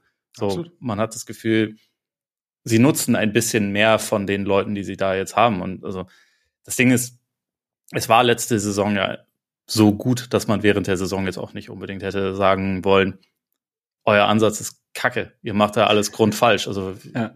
ich glaube, sie hatten am Ende auch da eine, eine Top 5 Offense. Das sagst du ja auch dann nicht, ihr macht alles falsch. Aber man hatte so das Gefühl, also gerade in den Playoffs, dass es halt dann irgendwann auch wieder ein bisschen, bisschen leichter auszurechnen alles wird. Und jetzt gerade, ich meine, es kann auch passieren, so wenn wenn die Sixers jetzt mit dem Personal in die Playoffs gehen und auch mit der Offense in die Playoffs gehen und dann gegen ein Team spielen, was wieder die ganze Zeit Double Teams in Richtung Embiid schickt, wissen wir auch nicht, wie die Sixers drauf reagieren, ob sie dann wirklich da drin auch gereift sind, ob er auch darin gereift sind, weil du hast schon auch immer noch in jedem Spiel Possessions, wo er den Ball ein bisschen lange hält, hält und das Doppel kommt und dann weiß er nicht, was er machen soll und passt den Ball zum Gegner. Das passiert ja schon auch immer noch. Ne? Mhm. Es ist mhm. ja nicht so, dass diese, diese Schwäche nicht mehr da wäre, aber ich habe im Moment schon das Gefühl, dass es halt ihnen allen ganz gut tut, dass es nicht mehr ganz so zentrisch auf einen Spieler beziehungsweise eine Aktion ist, sondern dass halt einfach mehr Leute involviert sind. Und also bei Maxi muss man halt schon echt sagen, der bringt einen Speed rein, der bringt auch ein Selbstvertrauen mhm. rein und eine Gefahr als Pull-up-Shooter, die schon echt speziell sind. Und es hilft, glaube ich, auch im Beat, dass öfter mal, also sie, sie laufen jetzt halt tatsächlich Fast Breaks und Maxi kann die auch alleine laufen. Also im Beat muss dann nicht unbedingt mit nach vorne auf ja. die Art und Weise kon konserviert er natürlich auch äh, ein bisschen Energie. Und also ich finde auch, dass Embiid im Moment defensiv eigentlich teilweise besser aussieht als im letzten Jahr, weil vielleicht auch ein kleines bisschen mehr Energie dafür übrig bleibt. Aber wie gesagt, ins, insgesamt macht das irgendwie, es macht einfach Laune, weil man das Gefühl hat, es sind alle Spieler irgendwie dran beteiligt. finde ich. Ja. Ja, voll. Ich habe auch so das Gefühl, wenn du, wie du sagst, wenn, wenn Embiid den Ball bekommt so im Post und selbst wenn es ähm, dann so ein bisschen in ISO ist, dann steht man nicht rum und wartet, was er macht, sondern dann, dann tut sich um ihn rum, tut sich was und dann eventuell kann er dann den Pass spielen oder ähm, die Defense muss halt so viel Aufmerksamkeit auf die Cutter legen, dass das Embiid ein bisschen mehr Platz hat und ähm, es passiert einfach mehr und nicht ab.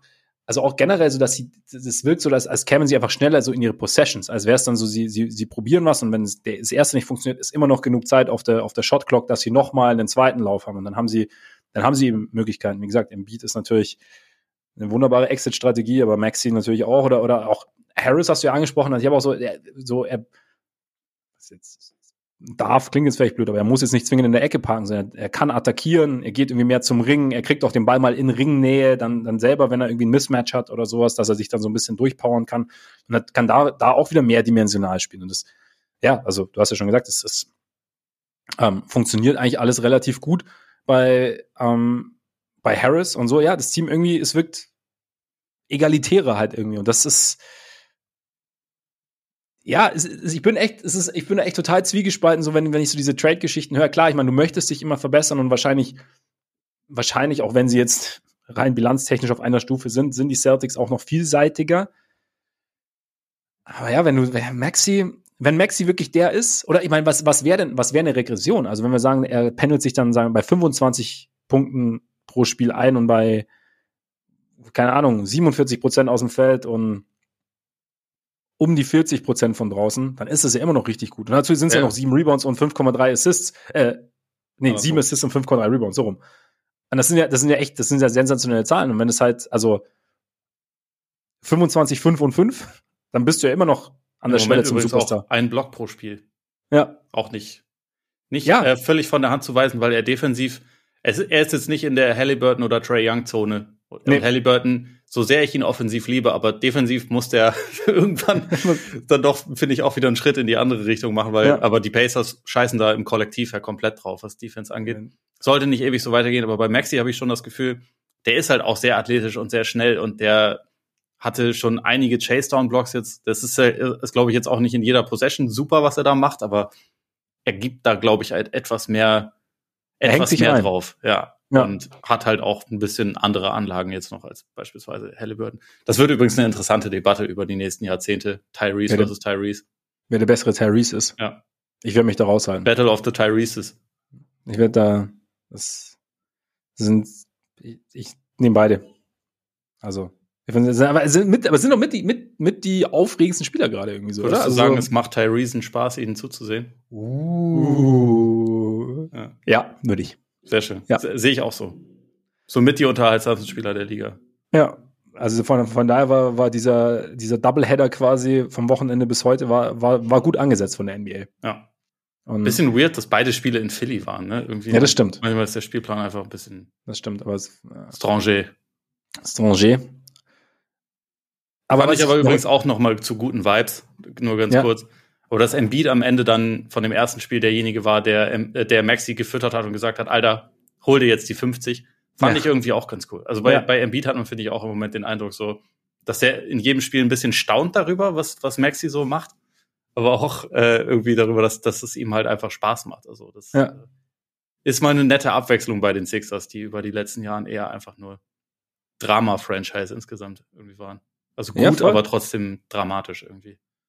Ja, und jetzt, ja, nee, also ich finde es ich, ich find's tatsächlich richtig cool. Ich fand jetzt auch zum Beispiel in Boston, weil wir ganz viel über die Offense jetzt gesprochen haben. Ich fand schon auch so, wie sie da, wie sie es da geschafft haben, am Ende auch die Defense anzuziehen und die Celtics davor Probleme zu stellen. Also sie haben halt rund um, um die Dreierlinie Druck gemacht, ähm, sind gut rotiert, waren physisch und dann hast du halt immer noch im Beat unten drin stehen. Aber ich fand so diesen, da, dass sie quasi eigentlich vielleicht das, das beste Team der Liga mit den, mit den Nuggets, aber das beste Team im Osten, ihren Hauptkonkurrenten, dass sie es da so schaffen und halt wirklich, ja, Regular Season Spiel und so, ne, brauchen wir jetzt nicht überbewerten, aber dass, dass die Möglichkeit da ist, auch in dem Setup, fand ich, fand ich schon beeindruckend. Und wie gesagt, wie du vorher gesagt hast, klar, offensiv muss man dann schauen in Playoffs, vielleicht ist dann jemand wie Levine natürlich der, aber brauchst du es dann?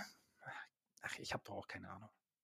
Lieber nicht. Find, ist es am nächsten Mal, ist nächstes, es, es ist so, wie es, ich finde, ich würde ja sagen, so wie es ist, ist schön. Lass erstmal Kontinuität und erstmal schauen, was wir da haben. Und dann, und in vier Jahren sprechen wir einfach nochmal. Ja, okay, Herr Kani, sowas. Ein ja. Shoutout noch an der Stelle an Batum, den ich echt, äh, ja. finde, der, der passt da wunderbar rein. Absolut. Absolut. Auch so Plug-and-Play-Spieler geworden, ne? Wird getradet und spielt aber direkt eine Rolle irgendwie. Also kannst du. Mich irritiert es nur, dass sie in dem Sixers Broadcast, dass sie da immer von Nico sprechen. Weil für Stimmt. mich war es immer Nick. Ja, für mich auch, ja. Oder Batum Shakalaka als er noch ein bisschen jünger war. Das ist er mittlerweile nicht mehr. Der hört ja, glaube ich, auch nach dieser Saison auf, aber der hat noch was im Tank. Also echt einfach ja. ein sehr vielseitiger, guter Spieler. Und keiner schleicht so schön über den Court wie, wie Nick Batum. Ist die französische Antwort auf Paul George, also ohne ja. Scheiß. Ja, also so was die Eleganz angeht, ist es halt einfach so. Ja. Diese, diese Wurfbewegung, weiß ich nicht, die äh, kaum. No Dip. Ja, no Dip at all. Also sie, haben jetzt, so sie haben jetzt Batum und Korkmaz, sie können das beide. Ja. Wenn sie jetzt noch, wer war das nochmal? Connaughton, glaube ich, noch holen. Der kann das auch. Hat er auch keinen Dip? Ja. Das ist das No-Dip-Set. Auch ja. eine, auch eine uh. sehr passend zu unserer, unserer anfänglichen Diskussion. Ja, ja. Auf jeden Fall, ja, Sixers auch League Pass Team eigentlich fast schon. Irgendwie durch, ja. allein wegen Maxi. Ja, also, also abgesehen davon, dass die auch ständig im, im National TV sind, aber äh, ja. abgesehen davon ja, ja, die auf jeden Fall meine, League Pass Team. Ja, ja wen, du, wen du gucken möchtest. Also wenn du sagst, okay, heute Nacht spielen die Sixers oder Sixers haben gespielt, oft in meinem Fall, dann ähm, guckt man da rein. Ja, ja absolut. Ich meine, ich, ich bin mal gespannt, äh, oder also, das heißt, bin gespannt, aber sie geben ja wohl die, ich glaube jetzt am Wochenende oder am Freitag wird, glaube ich, ein Update erwartet, wie wie so die, die Prognose für Oubre ist. Also, ja. so wie sich das anhört, hat er ja erstmal mega Glück gehabt, dass da nicht mehr passiert ist. Mhm. Das ist ja erstmal die Hauptsache, aber also wäre schon auch cool, wenn der demnächst zurückkommt, weil der, das war wirklich eine der besten Stories so der ersten paar Spiele. Also ja. die ersten acht war dabei. So gut war der ja noch nie in seiner Karriere. Der hat ja richtig, ja. richtig stark gespielt. Also das wäre schon auch eine gute Sache, wenn der äh, bald wieder eingreifen kann. Also mal schauen. Absolut.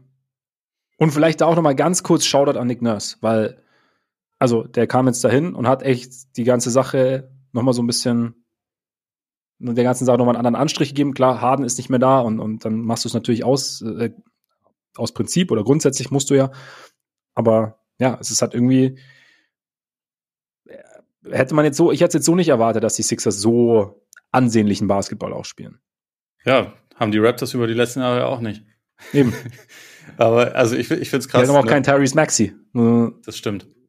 Aber Nurse erinnert mich optisch mittlerweile immer mehr an den jungen Tom Thibodeau. Also, äh, oder nicht ganz so jung.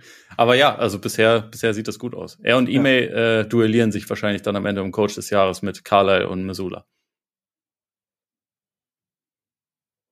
Ja. ja. Malone? Wenn die so wenn, wenn, wenn Ding noch ein bisschen ausfällt, oder, oder ist ja, da der Jokic-Faktor zu groß? Jokic wird wieder MVP. Das, das Ach so, dass man, das ist quasi Aber schau auch an der Stelle an, an Michael Malone, der einen neuen Vertrag bekommen hat bei den. Ja. Zu Recht. Zu Recht. Wo siehst du, siehst du die Sixers, ähm, ich meine, momentan sind sie ja oben, die Bucks noch nicht und bei den Bucks muss man abwarten, aber siehst du sie als Finals-Kandidat oder fehlt da noch was für dich? Hm, ich glaube, etwas fehlt noch, also insbesondere halt noch ein zusätzlicher Decision Maker. Es gibt jetzt halt immer noch viele Possessions, wo Patrick Beverly den Ball nach vorne bringt oder dann Entscheidungen treffen muss. Und das, finde ich einfach nicht gut. Also Patrick Beverly sollte offensiv in erster Linie in der Ecke stehen und offensiv Rebounds holen. Ich meine, das mhm. kann er ja auch echt ganz gut, aber so als, ich finde, man hat schon das Gefühl, wenn er dann was entscheiden muss, dann stottert der Motor schon. Das ist halt einfach nicht seine Stärke. Und ich glaube, also Brockton finde ich ehrlich gesagt keine schlechte Idee, sondern die finde ich eigentlich ziemlich gut für die Sixers. Vielleicht halt noch einen zusätzlichen, einen kräftigen Forward oder so. Dann dann würde ich da jetzt mal nichts ausschließen. Ich meine, bisher sieht das Duo äh, Embiid Maxi auch besser aus als das Duo, Duo ähm, Janis Lillard. Würde ich jetzt auch nicht zwingend davon ausgehen, dass das ewig so bleibt, aber wer weiß, vielleicht bleibt es ja auch so. insofern, ich glaube, bisher wäre mein Eindruck schon, dass Boston das beste Team hat, auch in Sachen Playoffs. Das war vor der Saison mein Tipp und bisher habe ich jetzt auch noch nichts gesehen, was, was mich davon abbringen sollte. Und bisher trennt jetzt Philly und Milwaukee also bisher hat Milwaukee mir noch nicht gezeigt, warum ich, warum ich die jetzt zwingend viel höher einschätzen sollte als die Sixers. Sondern würde ich eher denken, wahrscheinlich sind die, gehören die im Moment eigentlich in eine Gruppe und bisher hat mhm. Philly den besseren Eindruck hinterlassen. Und damit ja, sind sie dann natürlich auch ein, ein Finals-Kandidat, aber das ist alles ja. noch ein bisschen früh. Wäre eigentlich witzig, wenn eigentlich im Endeffekt ein Trade der Auslöser gewesen wäre, dass alle drei Top-Teams im Osten noch ein Stück stärker werden. Also quasi Lillard geht nach Portland. Naja. Also bisher sind sie kein, kein bisher, na, bisher, besser. Na, bisher, ja gut, aber willst du jetzt nach zehn Spielen schon Haken drunter machen? nee, das will ich nicht. Aber, äh, aber ich möchte auch dazu sagen, dass ich diese, diese Aktivitäten aus Bugs Sicht nicht ganz so euphorisch gesehen habe wie viele andere und mich bisher sehr wohl damit fühle. Sehr, sehr, sehr wohl. Okay, okay. Und ich bleibe optimistisch. Wohl. Ich bleibe ich bleib optimistisch, aber wenn wir, wenn wir sagen, diese Lilla Trade hat quasi, war der, der, der Stein, der alles ins Rollen gebracht hat, darüber Holiday landet in, in Boston, weil vorhin Portland, dafür Brockton nach Portland und dann landet aber Brockton am Ende noch in, in, in Philly, wäre wär witzig. Weil und Miami wird sie alle drei aus den Playoffs rausschmeißen. Nein, doch. Erste nicht. Runde, erste Runde Milwaukee, zweite Runde Philly, dritte Runde Boston. Ja, not gonna happen. Jaime Hackes Junior, Finals MVP. Oder Zach Levine. Ach komm. Aber wahrscheinlich wollen sie nicht mal Nikola Jovic für Zach Levine traden, sondern bieten irgendwie zwei Second Rounder und äh, weiß ich nicht. Saisonkarten in der letzten Reihe in, äh, in der Arena oder sowas. Wahrscheinlich. Parkplatz ja. vor der Halle. genau. Gut, dann kommen wir jetzt zu zwei Teams noch schnell. Wir sind schon relativ lang unterwegs, ne? Aber jetzt, wir haben, ja, wir haben ja gesagt, wir reden über zwei Teams, bei denen es noch nicht so läuft. Also, wie gesagt, Lakers ist so ein bisschen ne, drei, drei in Folge gewonnen, waren bei 3-5, jetzt stehen sie bei 6-5 und ähm, haben auch schon die eine oder andere Verletzung. Also Jared Vanderbilt zum Beispiel noch gar nicht gespielt. LeBron war mal raus für ein Spiel. Davis hatte mal, hatte mal Hüfte. Äh, Gabe Vincent ist immer raus. Ähm, du hast, du hast Austin Reeves angesprochen, der zuletzt jetzt auch nicht gestartet ist. Ähm, beziehungsweise gegen die Suns äh, durfte Cam Reddish starten. Wie hast du die Maßnahme so wahrgenommen? Also ist es, ist es so ein Ding, okay, du hast halt ja, in der ersten, in der, in der ersten fünf sehr, sehr viele Leute, die den Ball in der Hand haben, wirklich da mit Reeves, mit Russell, mit äh, LeBron natürlich. Und dann möchtest du den Ball natürlich auch irgendwann eventuell zu Davis bringen, je nachdem, wie es gerade läuft. Ähm, und gleichzeitig so dieses Ding mit der Second Unit, wenn Reeves dann wirklich der, der primäre Ballhändler ist, dass er dann ähm, mehr seinen Rhythmus finden kann, so ein bisschen auch das Spiel mehr über ihn läuft und es für ihn dann eher dann so ein bisschen, bisschen besser reinkommt. Hast du, hast, konntest du es nachvollziehen, irgendwie den, den Tausch? Äh, kurzfristig ja. Ich denke, dass das war, also wie du schon gesagt hast, eine Maßnahme, um auch ihm in jeweiligen Spielen ein bisschen besseren Rhythmus zu geben. Also es war ja, hat ja bisher auch ganz gut funktioniert. Also gegen, gegen Memphis war das jetzt das dritte Spiel in Folge, wo er von der Bank kam. Da hat er echt einen guten Eindruck gemacht, hat jetzt auch mehr, mehr Würfe getroffen. Ähm, langfristig bin ich mir halt nicht so sicher, weil ich denke eigentlich so für die Ambitionen der Lakers stand jetzt ist er eigentlich schon der, ihr drittwichtigster Spieler und das mhm. ist dann erstmal erstmal nicht ideal, ihn auf die Bank zu setzen, weil du ja letztendlich schon auch ein sehr großes Interesse daran hast, dass er die perfekte Harmonie mit James und Davis hat. Und das, also, das eigentlich ein bisschen weniger darum geht, ob D'Angelo Russell die hat. Aber deswegen hätte, hätte ich jetzt auch, hätte ich das jetzt auch nicht verkehrt gefunden, den von der Bank zu bringen. Vielleicht ist es da so ein bisschen der Gedanke dahinter gewesen, der ist ein williger, willigerer Volume-Shooter, als Reeves es Stand jetzt ist. Deswegen macht das irgendwie ein bisschen mehr Sinn, ihn mit den anderen beiden zu haben. Die Lakers haben halt einfach nach wie vor kein gutes Spacing. Ähm, aber ja, dass man das halt irgendwie so erstmal ein bisschen verändern musste, finde ich schon irgendwie okay. Ich bin mir nur einfach nicht sicher, ob es sinnvoll war, dann Reeves rauszunehmen oder ob man nicht hätte Russell rausnehmen sollen. Aber die Resultate waren ja jetzt gut. Also die, ja. die drei Spiele, wo sie das gemacht haben, haben sie gewonnen. Ich meine, gut, ein Sieg war gegen Portland und einer gegen Memphis. Da muss man jetzt auch dann vielleicht ist nicht ganz groß hängen. Gegen Memphis haben sie jetzt auch 22 Dreier getroffen. Davor, ziemlich geile Statistik, haben sie in zehn Spielen der Saison kein einziges Mal mehr Dreier getroffen als ihr Gegner, was einem eigentlich alles über ihre Offense sagt, was man wissen musste. Aber in dem Spiel sind sie dann natürlich komplett eskaliert. Und dann sieht das natürlich auch sehr gut aus. Aber weiterhin ist es, finde ich, so, dass man, dass man sich jetzt, also dass die Offense noch nicht so richtig überzeugt und dass man ja irgendwie so ein paar, paar Sachen, die sie in der Offseason gemacht haben, vielleicht auch ein bisschen bisschen höher gewichtet hat, als sie waren, weil es halt einfach die Lakers waren und man jetzt, also sie eigentlich immer noch das Thema haben. Sie haben ziemlich viele Spieler, die irgendwie involviert sein wollen, ähm, ziemlich viele Spieler, die auch werfen wollen, aber nicht jeder davon ist irgendwie so wahnsinnig verlässlich und äh, diese, also die ganze Rotation wirkt für mich jetzt noch nicht so komplett austariert, aber ich meine, du hast schon gesagt, also Vanderbilt war jetzt noch gar nicht dabei. Sie haben trotzdem sehr viel ja irgendwie mit mit drei großen Leuten auf dem Feld gespielt, was schon auch irgendwie interessant aussieht. Man opfert dadurch natürlich auch ein Stück weit Offense für Defense, aber man kann jetzt bisher auch nicht sagen, dass die Defense konstant gut aussah. Also es ist halt irgendwie einfach ein bisschen wackeliger Start, glaube ich. Aber auch nichts, wo, wo ich mir jetzt die ganz großen Sorgen drum mache. Ja gut, am Ende bei den Lakers, wie letztes Jahr, also da sah es ja Richtung, Richtung Jahreswechsel, sah es ganz mau aus und dann irgendwann sind sie ins Rollen gekommen und dann geht, ich meine, es geht am Ende ja wirklich um die Playoffs. Ich meine, es ist schon natürlich interessant, dass du, dass du halt diese, diese Problematik, dass diese Problematik nicht ganz wegkriegen. Also man hat ja schon so ein bisschen, du hast ja auch mal wieder eingeworfen, so, okay, Vincent, die Wahrnehmung von ihm als Shooter ist besser als, als die Realität. Und trotzdem haben sie es ja versucht, auch mit Wood zum Beispiel. Ähm, aber es ist halt schon, ich habe auch mal so den Eindruck, es ist halt auch so ein bisschen so Pseudo-Spacing. Also, also Prince zum Beispiel ist halt, kann dir schon deine Dreier treffen und wenn er, wenn er heiß läuft, aber es ist halt jetzt nicht so dieser verlässliche, Dreierschütze, den du, den du da hast, wo du da, wo du dich darauf verlassen kannst, bei dem die Defense halt auch sagt, okay, da müssen wir halt auf den Füßen stehen. Ja, Cam Rettich genauso. Genau, ist halt. Und das ist halt, das sind, gut, sind auch so Spieler, wo du sagst, boah, bei anderen Teams sagst du, okay, die holen den jetzt, hm. Und mein Lex ist so, hm, wenn das mal kein Stil war. so, das ist, das ist echt so. Vincent also, übrigens bisher einen von 14 Dreiern getroffen. Hat ja. aber auch nur äh, in vier Spielen mitgemacht. Ja, gut, okay. Da, aber da, einen von 14 ist trotzdem brutal.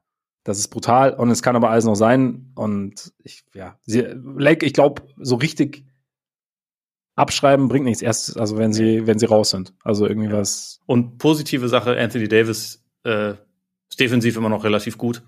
Hat jetzt gegen äh, Memphis mit Fro gespielt und äh, ja. ziemlich dominiert.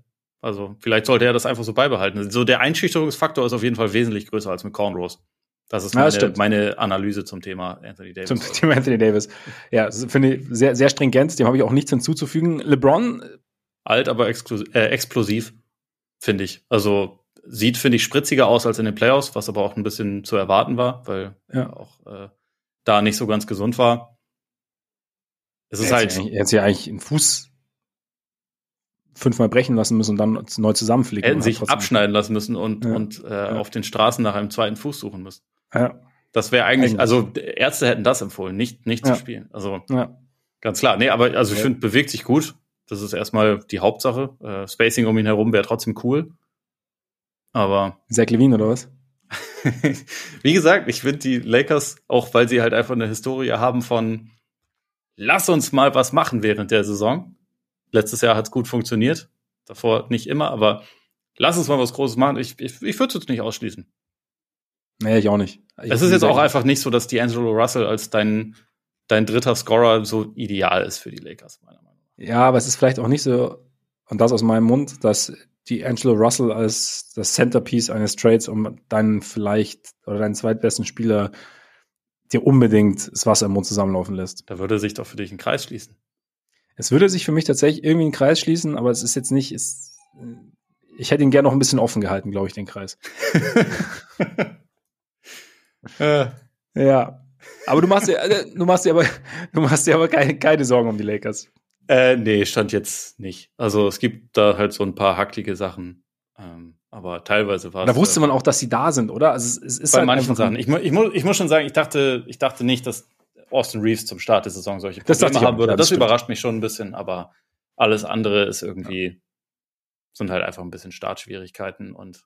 In Chicago läuft es dann besser. Ja, genau. Ja. An der Seite von Patrick Williams. Das wird noch, das wird noch ein Tandem, mein Freund. ähm, ja. Ich glaube, die Lakers sind halt auch, ich, ich glaube, die Lakers sind auch wirklich so ein, so ein Playoff-Team, das dann so Matchup-mäßig, das dann so ein Matchup richtig annimmt und auffressen kann, sozusagen. Von daher ähm, warten wir da einfach mal ein bisschen ab, wie es weitergeht und schauen äh, eine Kabine weiter sozusagen zu den Clippers. Die haben jetzt mittlerweile sensationell ist sechs Spiele in Folge verloren, noch kein Spiel gewonnen äh, mit James Harden, haben es sogar geschafft, gegen die Memphis Grizzlies zu verlieren, haben wir eingangs schon gesagt, die jetzt auch nicht wahnsinnig oft irgendwie als Sieger vom Parkett gehen, aber jetzt, vergangene Nacht gegen die Nuggets, sah es dann doch irgendwie besser aus, oder? Es war ein besseres Spiel auf jeden Fall. Sie haben jetzt äh, dadurch dann auch zweimal in Folge noch einen Vorsprung im letzten Viertel verzockt, aber das war wenigstens diesmal auch gegen eine, gegen eine gute Mannschaft und es sah insgesamt ja schon, schon besser aus. Immer noch nicht richtig geil, aber Harden war diesmal nur minus drei und nicht minus 28 wie davor. Ist jetzt dann natürlich trotzdem über fünf Einsätze, die er bisher hatte, glaube ich, bei minus 70 bei den Clippers, was schon echt eine hohe Zahl ist, aber trotzdem hatte ich das Gefühl, dass sie jetzt zumindest irgendwie sie die Balance teilweise ein bisschen, bisschen besser gefunden haben, offensiv. Ja, es hat irgendwie jeder so ein bisschen mehr Möglichkeiten gehabt, ne? Also so dieses, also auch Kawhi dann am Ende, also bei Kawhi, Kawhi hatte ich so den Eindruck, hat immer noch nicht so den ganz den Rhythmus gehabt. Also wie wir es eigentlich ja auch schon, wie man sich schon hätte denken oder ausmalen können, dass, dass Kawhi vielleicht der Rhythmus ein bisschen abgeht und Paul George gleichzeitig halt irgendwie so mit einer derjenigen ist, die da am, am schnellsten mit der ganzen Situation, mit der ganzen neuen Situation irgendwie zurechtkommen. Der, bei dem läuft es ja eigentlich relativ gut, aber ich fand jetzt auch, dass sie da irgendwie so ein bisschen, dass es ein bisschen mehr nach ja, funktionierendem Team ausgesehen hat. Ich trotzdem, ich, klar, man ist da irgendwie gern schnell bei der, bei der Schadenfreude, irgendwie gerade so nach, nach dem, was sich Harden geleistet hat die letzten Jahre, aber im Endeffekt, ja, ist das, glaube ich, also wenn man, wenn man nüchtern drüber nachdenkt, klar, so eine Niederlage gegen Memphis zu Hause ist natürlich bitter. Du hast die Zahlen von Harden angesprochen. Das ist natürlich extrem bitter.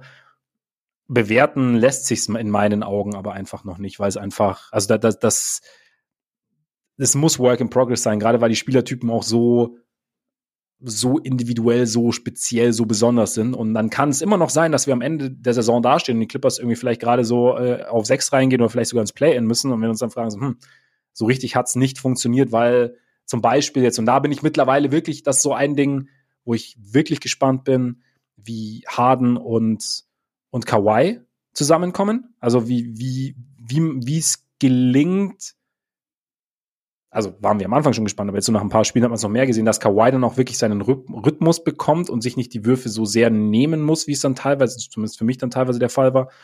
Und wie, ja, und das, das, das kann man, glaube ich, aber erst in, in, in, ein paar Monaten sehen tatsächlich, weil es einfach zu frisch ist. Und am Ende kann es aber auch noch funktionieren und dann sehen wir sie in den Conference Finals. Kann, kannst du dir das vorstellen, dass sie in die Conference Finals kommen? Jetzt mal ganz äh, Stand jetzt direkt gefragt. Stand jetzt nicht. Aber ich konnte es mir letztes Jahr auch bei den Lakers nicht vorstellen. Auch nach den Trades nicht. Okay, das, ja, also den, das, das Gegenbeispiel kann ich nachvollziehen. Ist jetzt halt die Frage, ob man davon ausgehen kann, dass das ab jetzt jedes Jahr passiert, sowas in der also, Doch, auf jeden Fall, das ist, das ist die neue Norm. ich glaube, also vor allem kann ich mir halt auch vorstellen, dass der Westen dieses Jahr besser ist als letztes Jahr. Ne? So, da war, ja. ähm, das hat da vielleicht schon auch ein bisschen mit dazu geführt, aber ähm, irgendwie, ich weiß auch nicht. Also natürlich ist da viel, ist da viel Talent vorhanden bei den Clippers. Aber ich bin mir einfach, also ich komme am Ende immer wieder an das gleiche Problem, selbst wenn ich jetzt in dem Spiel fand, es sah ein bisschen besser aus. Also es gab eine, auch von Harden etwas mehr Bereitschaft, äh, dann auch mal Würfe zu nehmen, also äh, Catch-and-Shoot-Würfe. Äh, bei George sowieso, aber also das ist schon ein, ein wichtiger Fortschritt. Aber am Ende denke ich, komme ich halt immer wieder an das Problem, dass die Skillsets beziehungsweise die Sachen, die Leute dann am Ende von Spielen machen wollen, halt sich teilweise doch sehr überschneiden und ich mir einfach nicht sicher bin, so wenn es dann am Ende um, um enge Spiele geht, will ich dann wirklich, dass Harden den Ball in der Hand hat? Im Moment, also auch in diesem Spiel hatte ich das Gefühl, eigentlich sah die Offense am besten aus, wenn es halt von Paul George initiiert wurde. Und das ist ja eigentlich nicht der Spieler, wenn du für zwei Hall of Fame Guards getradet hast und dann auch noch Kawhi Leonard hast, das ist jetzt auch nicht Paul George der, der am Ende wahrscheinlich am meisten Verantwortung haben wird. Und wie, wie positionierst du Harden? Ist Westbrook dann in diesem voll ideal, äh, mhm. voll maximierten Szenario, ist er dann überhaupt noch da oder, oder spielt er dann für eine andere Mannschaft? So, das war, also Tyron Lue staggert ja Harden und Westbrook jetzt schon ziemlich konsequent durch. Ist das dann was, was den beiden auf Dauer taugt, wenn einer, also wenn es halt im vierten mhm. Viertel immer irgendwann den Haken gibt und dann kommt jetzt wieder der andere und dann musst du wieder raus, egal ob dein Team gerade besser ausgesehen hat. Ich meine, das war jetzt gegen, gegen Denver und vorher auch gegen, äh, gegen Memphis ja der Fall, dass teilweise Lineups mit Westbrook eigentlich die, die Clippers so ein bisschen zurück ins Spiel geholt haben oder ihnen eine Führung verschafft haben und dann wurde er trotzdem ausgewechselt aus Spacing-Gründen und dann haben sie es noch verloren. So wie, wie angenehm ist das als Dynamik so weiterhin für, für das Team? Das finde ich halt voll, also das sind für mich schon ziemlich große Fragen. Aber wenn man es jetzt umdrehen will, was ich halt, also einigermaßen positiv finde jetzt über die ersten Spiele und also klar, die Resultate sind mies, aber defensiv zumindest im Halbfeld sieht es jetzt gar nicht so blöd aus. Also da habe ich das Gefühl, das kriegen sie einigermaßen hin sogar. Ähm, Transition ist halt schlimm und Offense ist immer noch nicht gut, aber vielleicht denkt man sich bei dem Talent, was sie da haben, auch erstmal erstmal Defense in den Griff kriegen, weil Offense wird schon ähm, und nimmt so den Trade-off. Ich bin mir nicht sicher. Irgendwie bei mir sind es einfach zu, zu viele Fragen, was diese, was diese Leute angeht, wo ich mir dann einfach nicht sicher bin, ob das jemals so richtig, richtig gut zusammenpassen wird. Ja, das, das, geht mir schon ähnlich. Also es ist jetzt halt echt, man hat jetzt noch nicht wahnsinnig viel Positives gesehen, aber wie du sagst, es gibt vielleicht so ein bisschen, ja, zumindest mal kleine Ansatzpunkte, dass es besser laufen kann. Aber wie, also ich bin jetzt auch eher an dem Punkt, an dem ich sage, hm, mal sehen, mal sehen. Aber es ist halt, du hast doch das Talent angesprochen und ich weiß nicht, ich weiß nicht, inwieweit es kompatibel ist. Vielleicht sind bei mir auch ein bisschen mehr Fragezeichen mittlerweile, inwieweit es kompatibel ist. Also gerade halt eigentlich bei den für mich zwei zentralsten Leuten, nämlich halt deinem, deinem Point Guard mit Harden und Kawhi, deinem eigentlich besten Spieler. Und das ist halt eigentlich eigentlich eine Situation, die du ja nicht unbedingt haben willst. Aber keine Ahnung, vielleicht macht es auch irgendwann Klick. Also ich, ich, will, ich will da gar nichts ausschließen. Es ist einfach nur, ja, bis jetzt sieht es noch nicht so aus. Es ist jetzt natürlich wie eine Plattitüde, ja, einfach mal abwarten und gucken, ne? Aber ähm, mehr habe ich, mehr habe ich gerade irgendwie nicht, weil ich einfach, was, weil der Start natürlich schon maximal mies war. Jetzt aber wirklich die Nuggets. Klar, ohne Murray ist es bei den Nuggets auch etwas komplizierter alles und sie hatten, sie hatten Möglichkeiten, dieses Spiel zu gewinnen. Und da, ja, es ist, es ist vielleicht eine, eine sehr langsame Entwicklung, aber die Fragezeichen oder die, die Problematiken, die du angesprochen hast, die vielleicht auch nicht so einfach zu beheben sind, sind auf jeden Fall da. Und dann ist halt die Frage, ob, ob man das, ob man das hinbekommt und ob das Richtung Playoffs hinbekommt, ob man das in der Zusammensetzung hinbekommt, ob man, wie du sagst, ob Westbrook dann irgendwann doch nochmal getradet wird, ob man es irgendwie anderweitig versucht. Ich meine, wahnsinnig viele Möglichkeiten haben sie ja dann irgendwie mit, mit was, zumindest was Picks angeht, nicht mehr. Also von daher, ja, es ist, ähm, sie haben sich sicher, sicherlich anders vorgestellt, aber ich könnte mir schon auch vorstellen, dass ihnen bewusst war, dass es ein sehr langer und auch schmerzhafter Prozess sein könnte. Ja, ich meine, gerade bei den ersten Spielen hatte ich das Gefühl, obwohl sie eigentlich ja seit seit Monaten wussten, dass das passieren könnte, hatten sie sich erschreckend wenig darüber Gedanken gemacht, wie das dann aussieht, wenn sie mal alle zusammenspielen. Also das fand ich schon teilweise erschreckend. Aber da war jetzt, wie gesagt, dieses Spiel gegen Denver schon zumindest ein, ein Schritt nach vorne. Also ähm, es gibt da auf jeden Fall noch ein paar Sachen, die sie klären müssen. Ich meine, hier haben sie jetzt gar nicht mit einem mit einem Backup Center gespielt, weil also Diabate nicht eingesetzt wurde. Plumlee ist ja verletzt und es hat dann Subac hat 26 Minuten gespielt und ansonsten war es halt viel, viel Tacker auf der 5. Das sah jetzt in dem Spiel tatsächlich gar nicht so schlecht aus. Weiß ich aber auch nicht, ob das dann auf Dauer so ideal ist oder ob sie halt mhm. gucken müssen, ob sie auf diese, diese Plumlee-Verletzung halt noch reagieren und noch einen zusätzlichen Big reinholen, weil ich meine, bei Harden ist halt schon ein Ding, der braucht mittlerweile schon jemanden, der für ihn gute Screens setzt, habe ich den, den Eindruck. Und ähm, mhm. das dann nur von den, von den Guards Wings zu fordern, ist vielleicht auch nicht das, das Richtige. Also ihm würde man vielleicht auch noch mal mehr dadurch helfen, dass man, dass man da noch einen, einen zusätzlichen Big mit reinholt. Aber mal schauen. Also ich könnte mir schon auch vorstellen, dass die, dass die Clippers da noch irgendwas machen. Es ist halt, wie du schon meintest, es ist halt ein bisschen bitter, wenn man Daniel Theiss. So, ja, ja, weiß ich nicht. Weiß ich nicht. Vielleicht, aber äh, eigentlich, das ist halt jetzt auch nicht unbedingt jemand, der die, die richtig ideale Länge mitgibt, die, die vielleicht auch ganz gut wäre, aber. Wir warten einfach mal ab, würde ich sagen und schauen, schauen, was so passiert und kommen dann hiermit auch zum Ende, weil wir haben lang gesprochen und wir haben vieles besprochen. Wir haben mit, wir haben fachfremd angefangen. Wir sind diverse Teams durchgegangen. Wir haben über die Bos gesprochen, ganz wichtig. Und äh, deshalb bedanken wir uns an dieser Stelle recht herzlich für eure Aufmerksamkeit. Vielen Dank, dass ihr dabei wart. Sehr schön. Und äh, solltet ihr zum ersten Mal dabei gewesen sein und gern öfter zuhören, könnt ihr machen. Könnt uns gerne abonnieren bei Amazon Music, Spotify, Deezer, Apple Podcasts, Google Podcasts, überall, wo ihr Podcasts hört. Und ihr könnt uns natürlich folgen bei X und bei Instagram. Schreibt uns auch sehr, sehr gerne an. In diesem Sinne, genießt euren Tag, euren Abend, euren Morgen und bis bald hoffentlich. Reingehauen. Reingehauen.